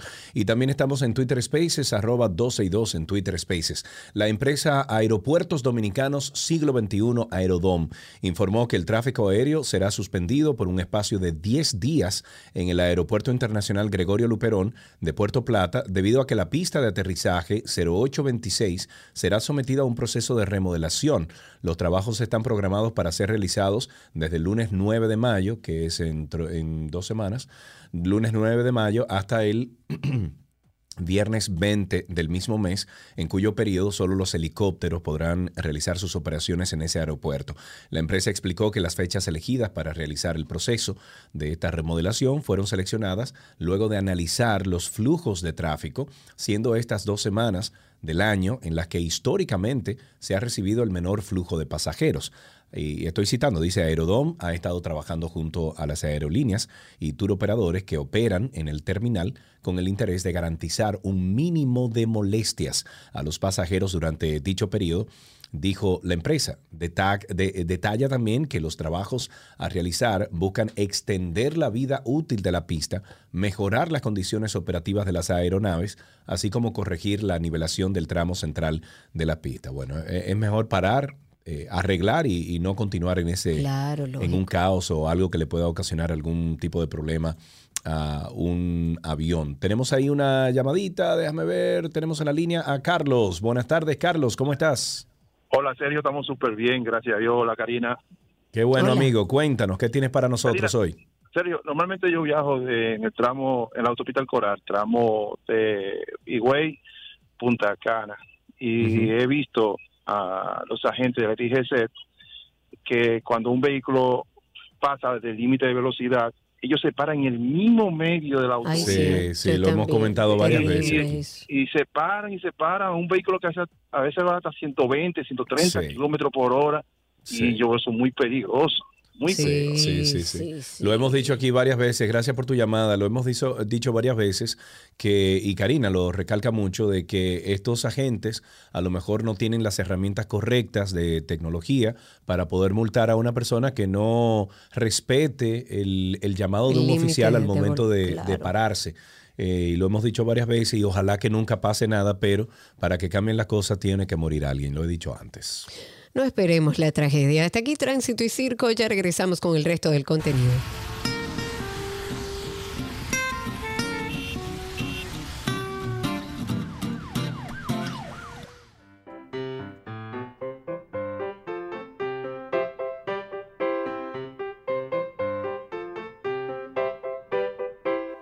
Suena la cancioncita siempre, siempre, siempre que le dice a nuestros príncipes y princesas que ya estamos recibiendo sus llamadas. Y por cierto, tenemos en la línea a Lisa. Hola Lisa, buenas tardes, ¿cómo estás? Hola. ¿Todo bien? ¿Bajo control, amiga? Sí, muy bien. Qué bueno. ¿Qué edad tú tienes, Lisa? Tengo 13 años. Ah, muy bien. ¿Fuiste esta mañana al colegio? Sí, ¿Y qué hiciste en el colegio esta mañana? Bueno, hoy yo hice un informe de lectura de un libro que se llama Violet y Finch. Ok, ¿y de qué se trata más o menos ese libro? Así por arribita, no tienes que irte en profundidad. Bueno, trata de dos niños, bueno, dos niños no, dos adolescentes que tienen problemas familiares y ellos tratan de superarlos juntos. Oh, muy bien. ¿Alguna lección que te haya dejado ese libro? Bueno, eh, que muchas veces el amor puede tener obstáculos y así, porque al final el, el chico muere, se suicida Ah, ok. por sus problemas. Uy, Dios mío. Bueno, ¿y qué otra cosa aprendiste en el día de hoy? Bueno, eh, no muchas cosas, en verdad. Eh, Hoy hice un resumen de una página que era de la unificación de Italia en sociales, ¿Y tu materia favori- favorita cuál es? naturales y artística. Ah, muy bien. ¿Qué te gusta del arte? ¿Qué es lo que más te gusta? El arte abstracta. Oye, bien, ah, pero muy señores, bien, con me 13 gusta eso. Ah, o sea, una pequeña Dalí es lo que tenemos con nosotros, ¿eh? Mira, y fuiste al- a la mm, exposición de inmersión de Iván Tobar. Tienes que ir. Tengo que ir. A ti que te gusta el arte para que conozcas a ese artista dominicano. ¿Algún chiste, una adivinanza, una canción, una poesía, algo más? Bueno, una adivinanza. Adelante. Ok, es... A ver, soy amarillo como la luna y... Soy amarillo como la luna. Ay, no me lo sé completo. Ah, no importa, te tenemos aquí regalitos para ti. Gracias por compartir con nosotros cómo te fue en el colegio, qué aprendiste hoy. De eso se trata.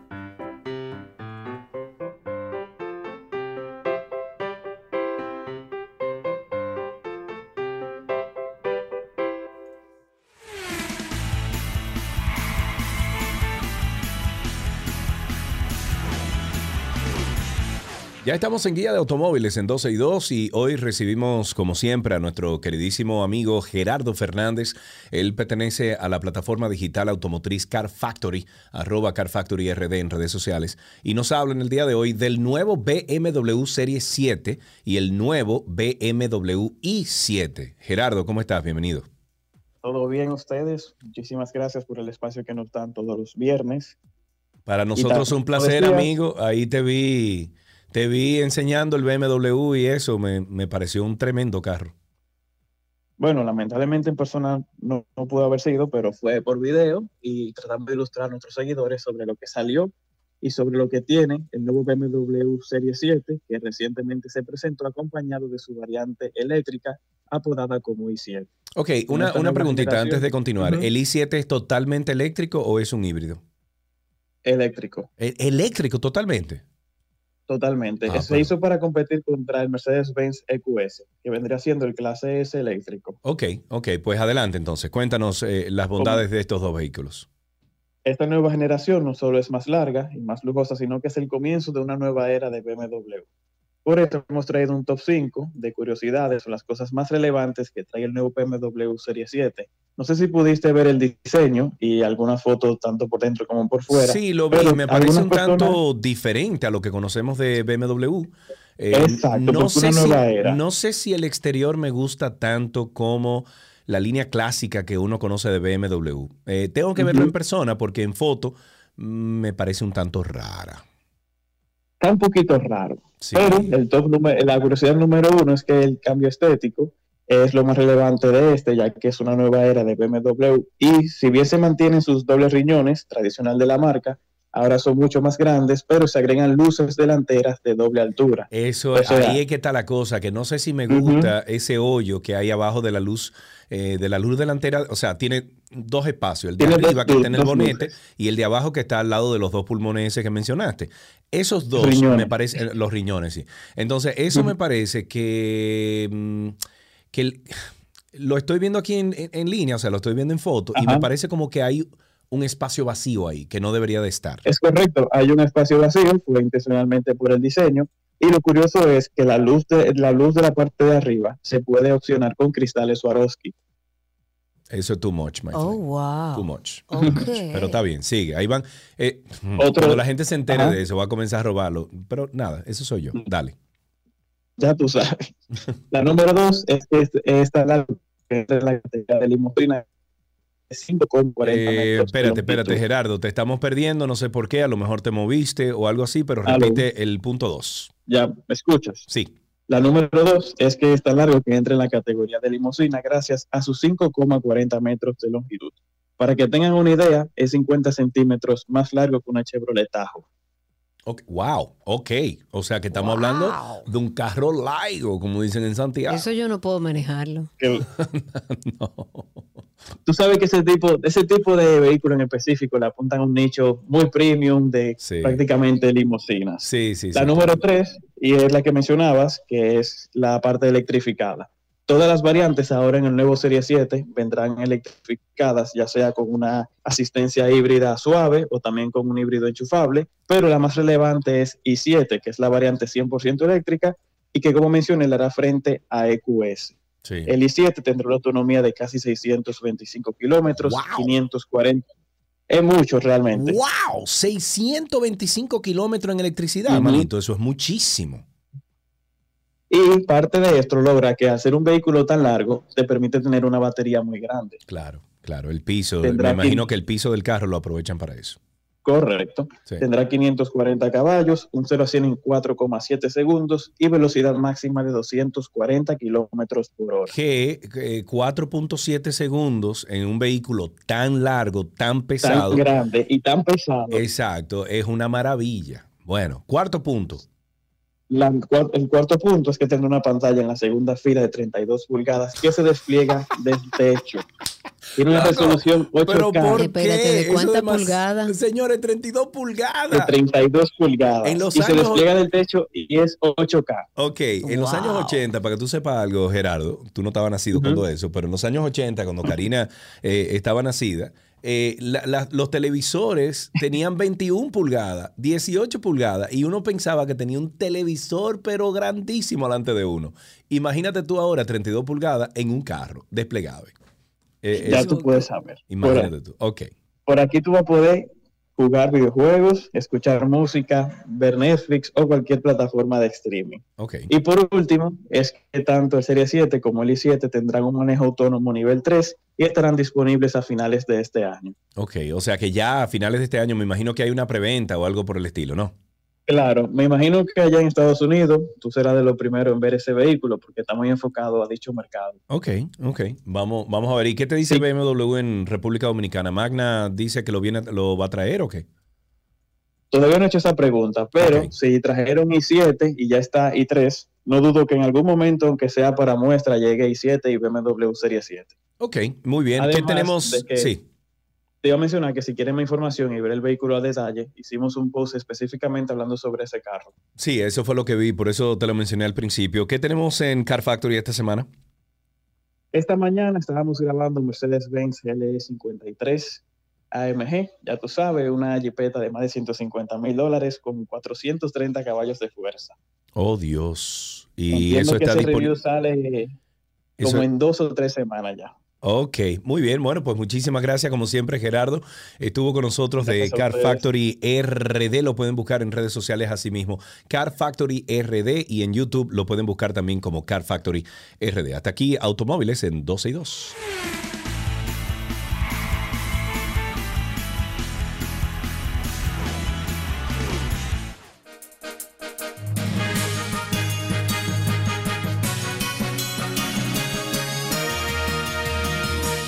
Estamos en noticias actualizadas y arrancamos con que ante el escándalo que se ha desatado en contra del artista urbano, bueno, mejor conocido como Rochi RD, acusado de tener una red de prostitución infantil, la vicealcaldesa de Santo Domingo Este manifestó que de confirmarse su culpabilidad, le debe caer todo el peso de la ley encima. Para la vicealcaldesa Ángela Enríquez, República Dominicana debe poner en, en un alto a los abusos, maltratos de niños y niñas inocentes en cada lugar que le rodea. Y estoy citando, una vez se pueda constatar de que realmente es el culpable, debe caerle todo el peso de la ley porque nosotros tenemos que poner una basta ya a todo lo que es abuso, a todo lo que es maltrato, y no solamente el maltrato en los hogares, en las escuelas, en cada ámbito donde se encuentren nuestros niños, que sean debidamente protegidos y cuidados por nosotros los adultos.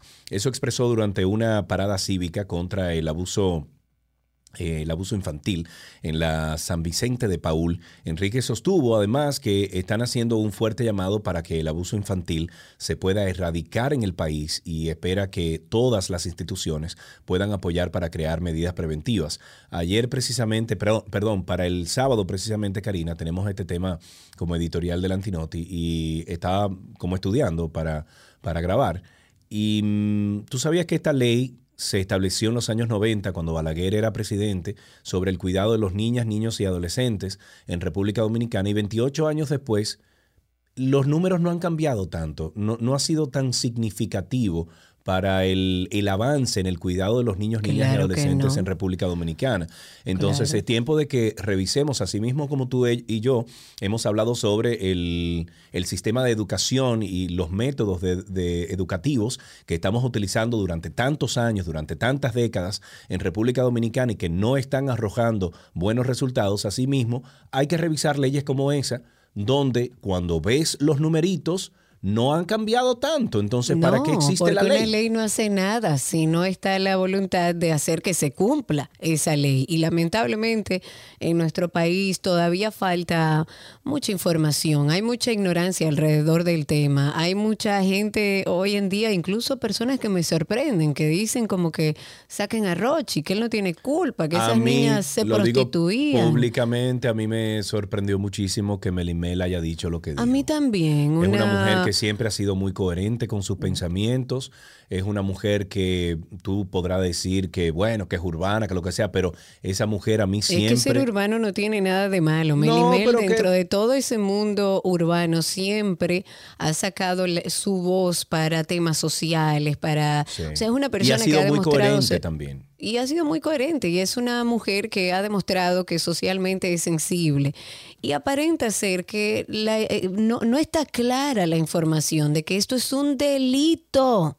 Que no importa si esa niña de 13 años decidió prostituirse, y no hablo de ese caso, estoy poniendo un ejemplo, X, ha decidido prostituirse porque el ambiente donde vive la llevó a eso. Usted puede decir que es una víctima de la sociedad, todo lo que usted quiera. Ahora, el adulto es responsable de que eso no suceda.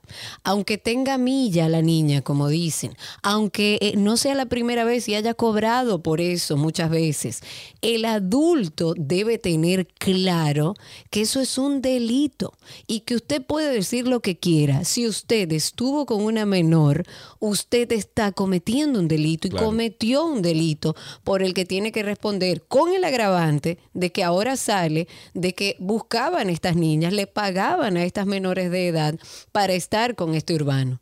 Entonces, la realidad es que tenemos que buscar información, dejemos de defender algo que está mal hecho y no por el urbano del que estamos hablando, es que está mal hecho, es que es un delito, es que usted no puede decir que esa niña tenía nada, es un delito. Que tenía milla, que tenía lo que sea, no, No, importa. lo Es que una sea. menor y punto. Lo, es más, esa niña puede estar parada en una esquina prostituyéndose cualquiera y si usted como adulto va y la busca y le paga, es está cometiendo un delito. Y punto. En otra noticia, por segundo día consecutivo, el Ministerio de Salud Pública no ha reportado ocupaciones de pacientes agravados por el virus SARS-CoV-2, esto en las unidades de cuidado intensivos, ni pacientes conectados a ventiladores para una tasa de ocupación de un 0%. Y qué, Qué bueno, qué bueno, qué bueno, qué bueno. La coalición de organizaciones populares y sociales, la COPS, que organizó la pasada protesta en la región del Cibao, emplazó hoy al presidente Luis Abinader para que hable sobre las inversiones que se realizan en esa zona del país. La institución que agrupa a decenas de entidades sindicales, comunitarias, eh, feministas o feministas del medio y del medio ambiente expresa que tal y como cita en un trabajo reciente el Listín Diario, las inversiones estatales en la región norte han caído en más de un 76%, según cifras ofrecidas por el Banco Central Dominicano. La coalición indica que las inversiones solamente fueron de un 6% y en la ciudad de Santiago la baja fue del orden del 79.5% en los últimos meses. La coalición precisó que el mandatario desconoce la situación del, del Cibao, y estoy citando, ya que es contrario a lo afirmado por él de que en la misma hora se está haciendo más que nunca, según el presidente.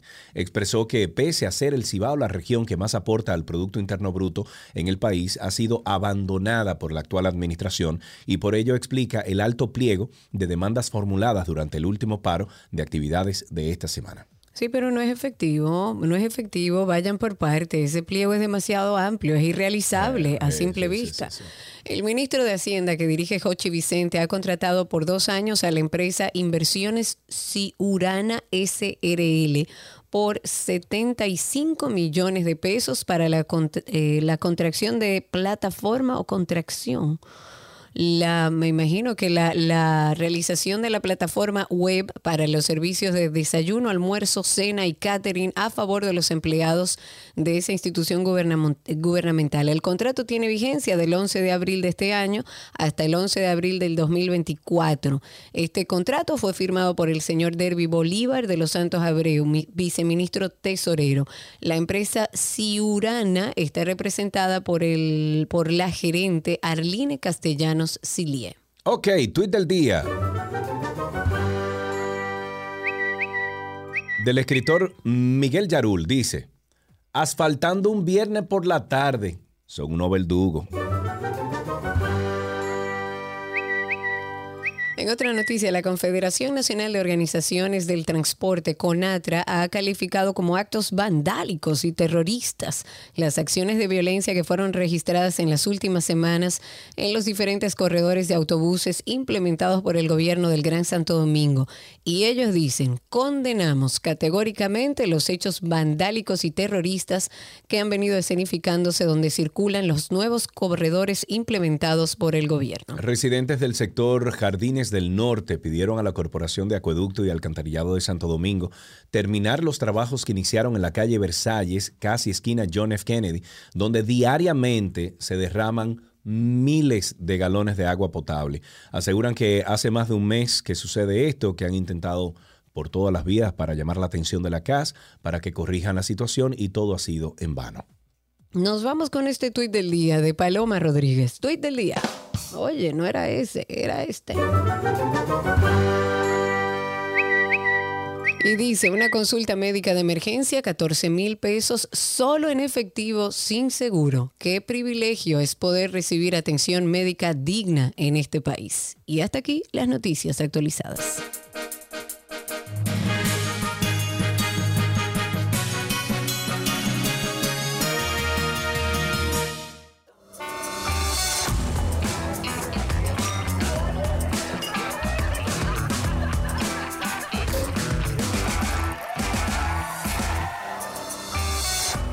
Vamos a la agenda de este fin de semana, la agenda 12 y 2. Es un segmento dedicado a ofrecerles a ustedes algunas opciones de actividades para disfrutar este fin de semana.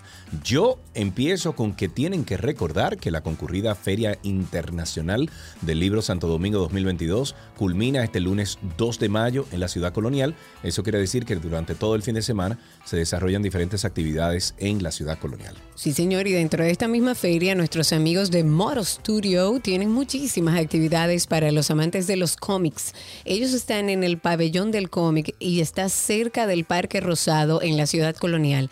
Además, en los museos y espacios culturales se siguen desarrollando charlas y, talleres desde las 9 de la mañana hasta las 9 de la noche. En otra actividad que podemos compartir con ustedes para los amantes del cine, se sigue celebrando el Festival de Cine Fine Arts hecho en RD, con películas dominicanas hechas con muchísima calidad. Y señores, tenemos que apoyar. apoyar. Pero por supuesto, además sigo insistiendo, recuerden visitar la exposición inmersiva Tobar, su realismo vivo. Está ahí en la Plaza España, en la ciudad colonial, bellísimo. Es una experiencia eh, sensitiva se va- se- en que se han invertido, bueno, cientos de horas de trabajo artístico digital, de animación y se ha transformado en este proyecto de artes visuales que es muy atractivo para toda la familia. Para los amantes del teatro, este fin de semana se presentan por última vez las obras ¿Quién fue la última? y El día que me duerma en la teatrera ubicada Ah, déjame ver. Esto es en la Padre Villinis número 365 de la ciudad colonial. Además, este mismo fin de semana, pero en la sala La Dramática del Palacio Bellas Artes, se presenta la obra teatral Circuito Blanco Muchachas. Y hasta aquí agenda en 12 y 2.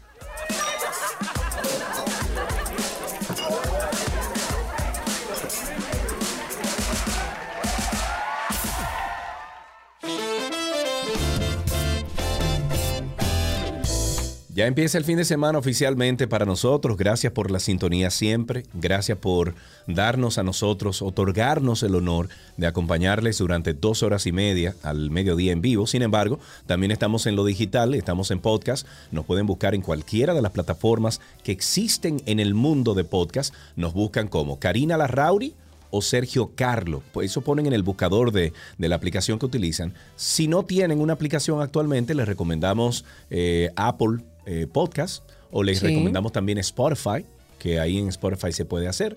Y nos buscan así mismo por el nombre y ya.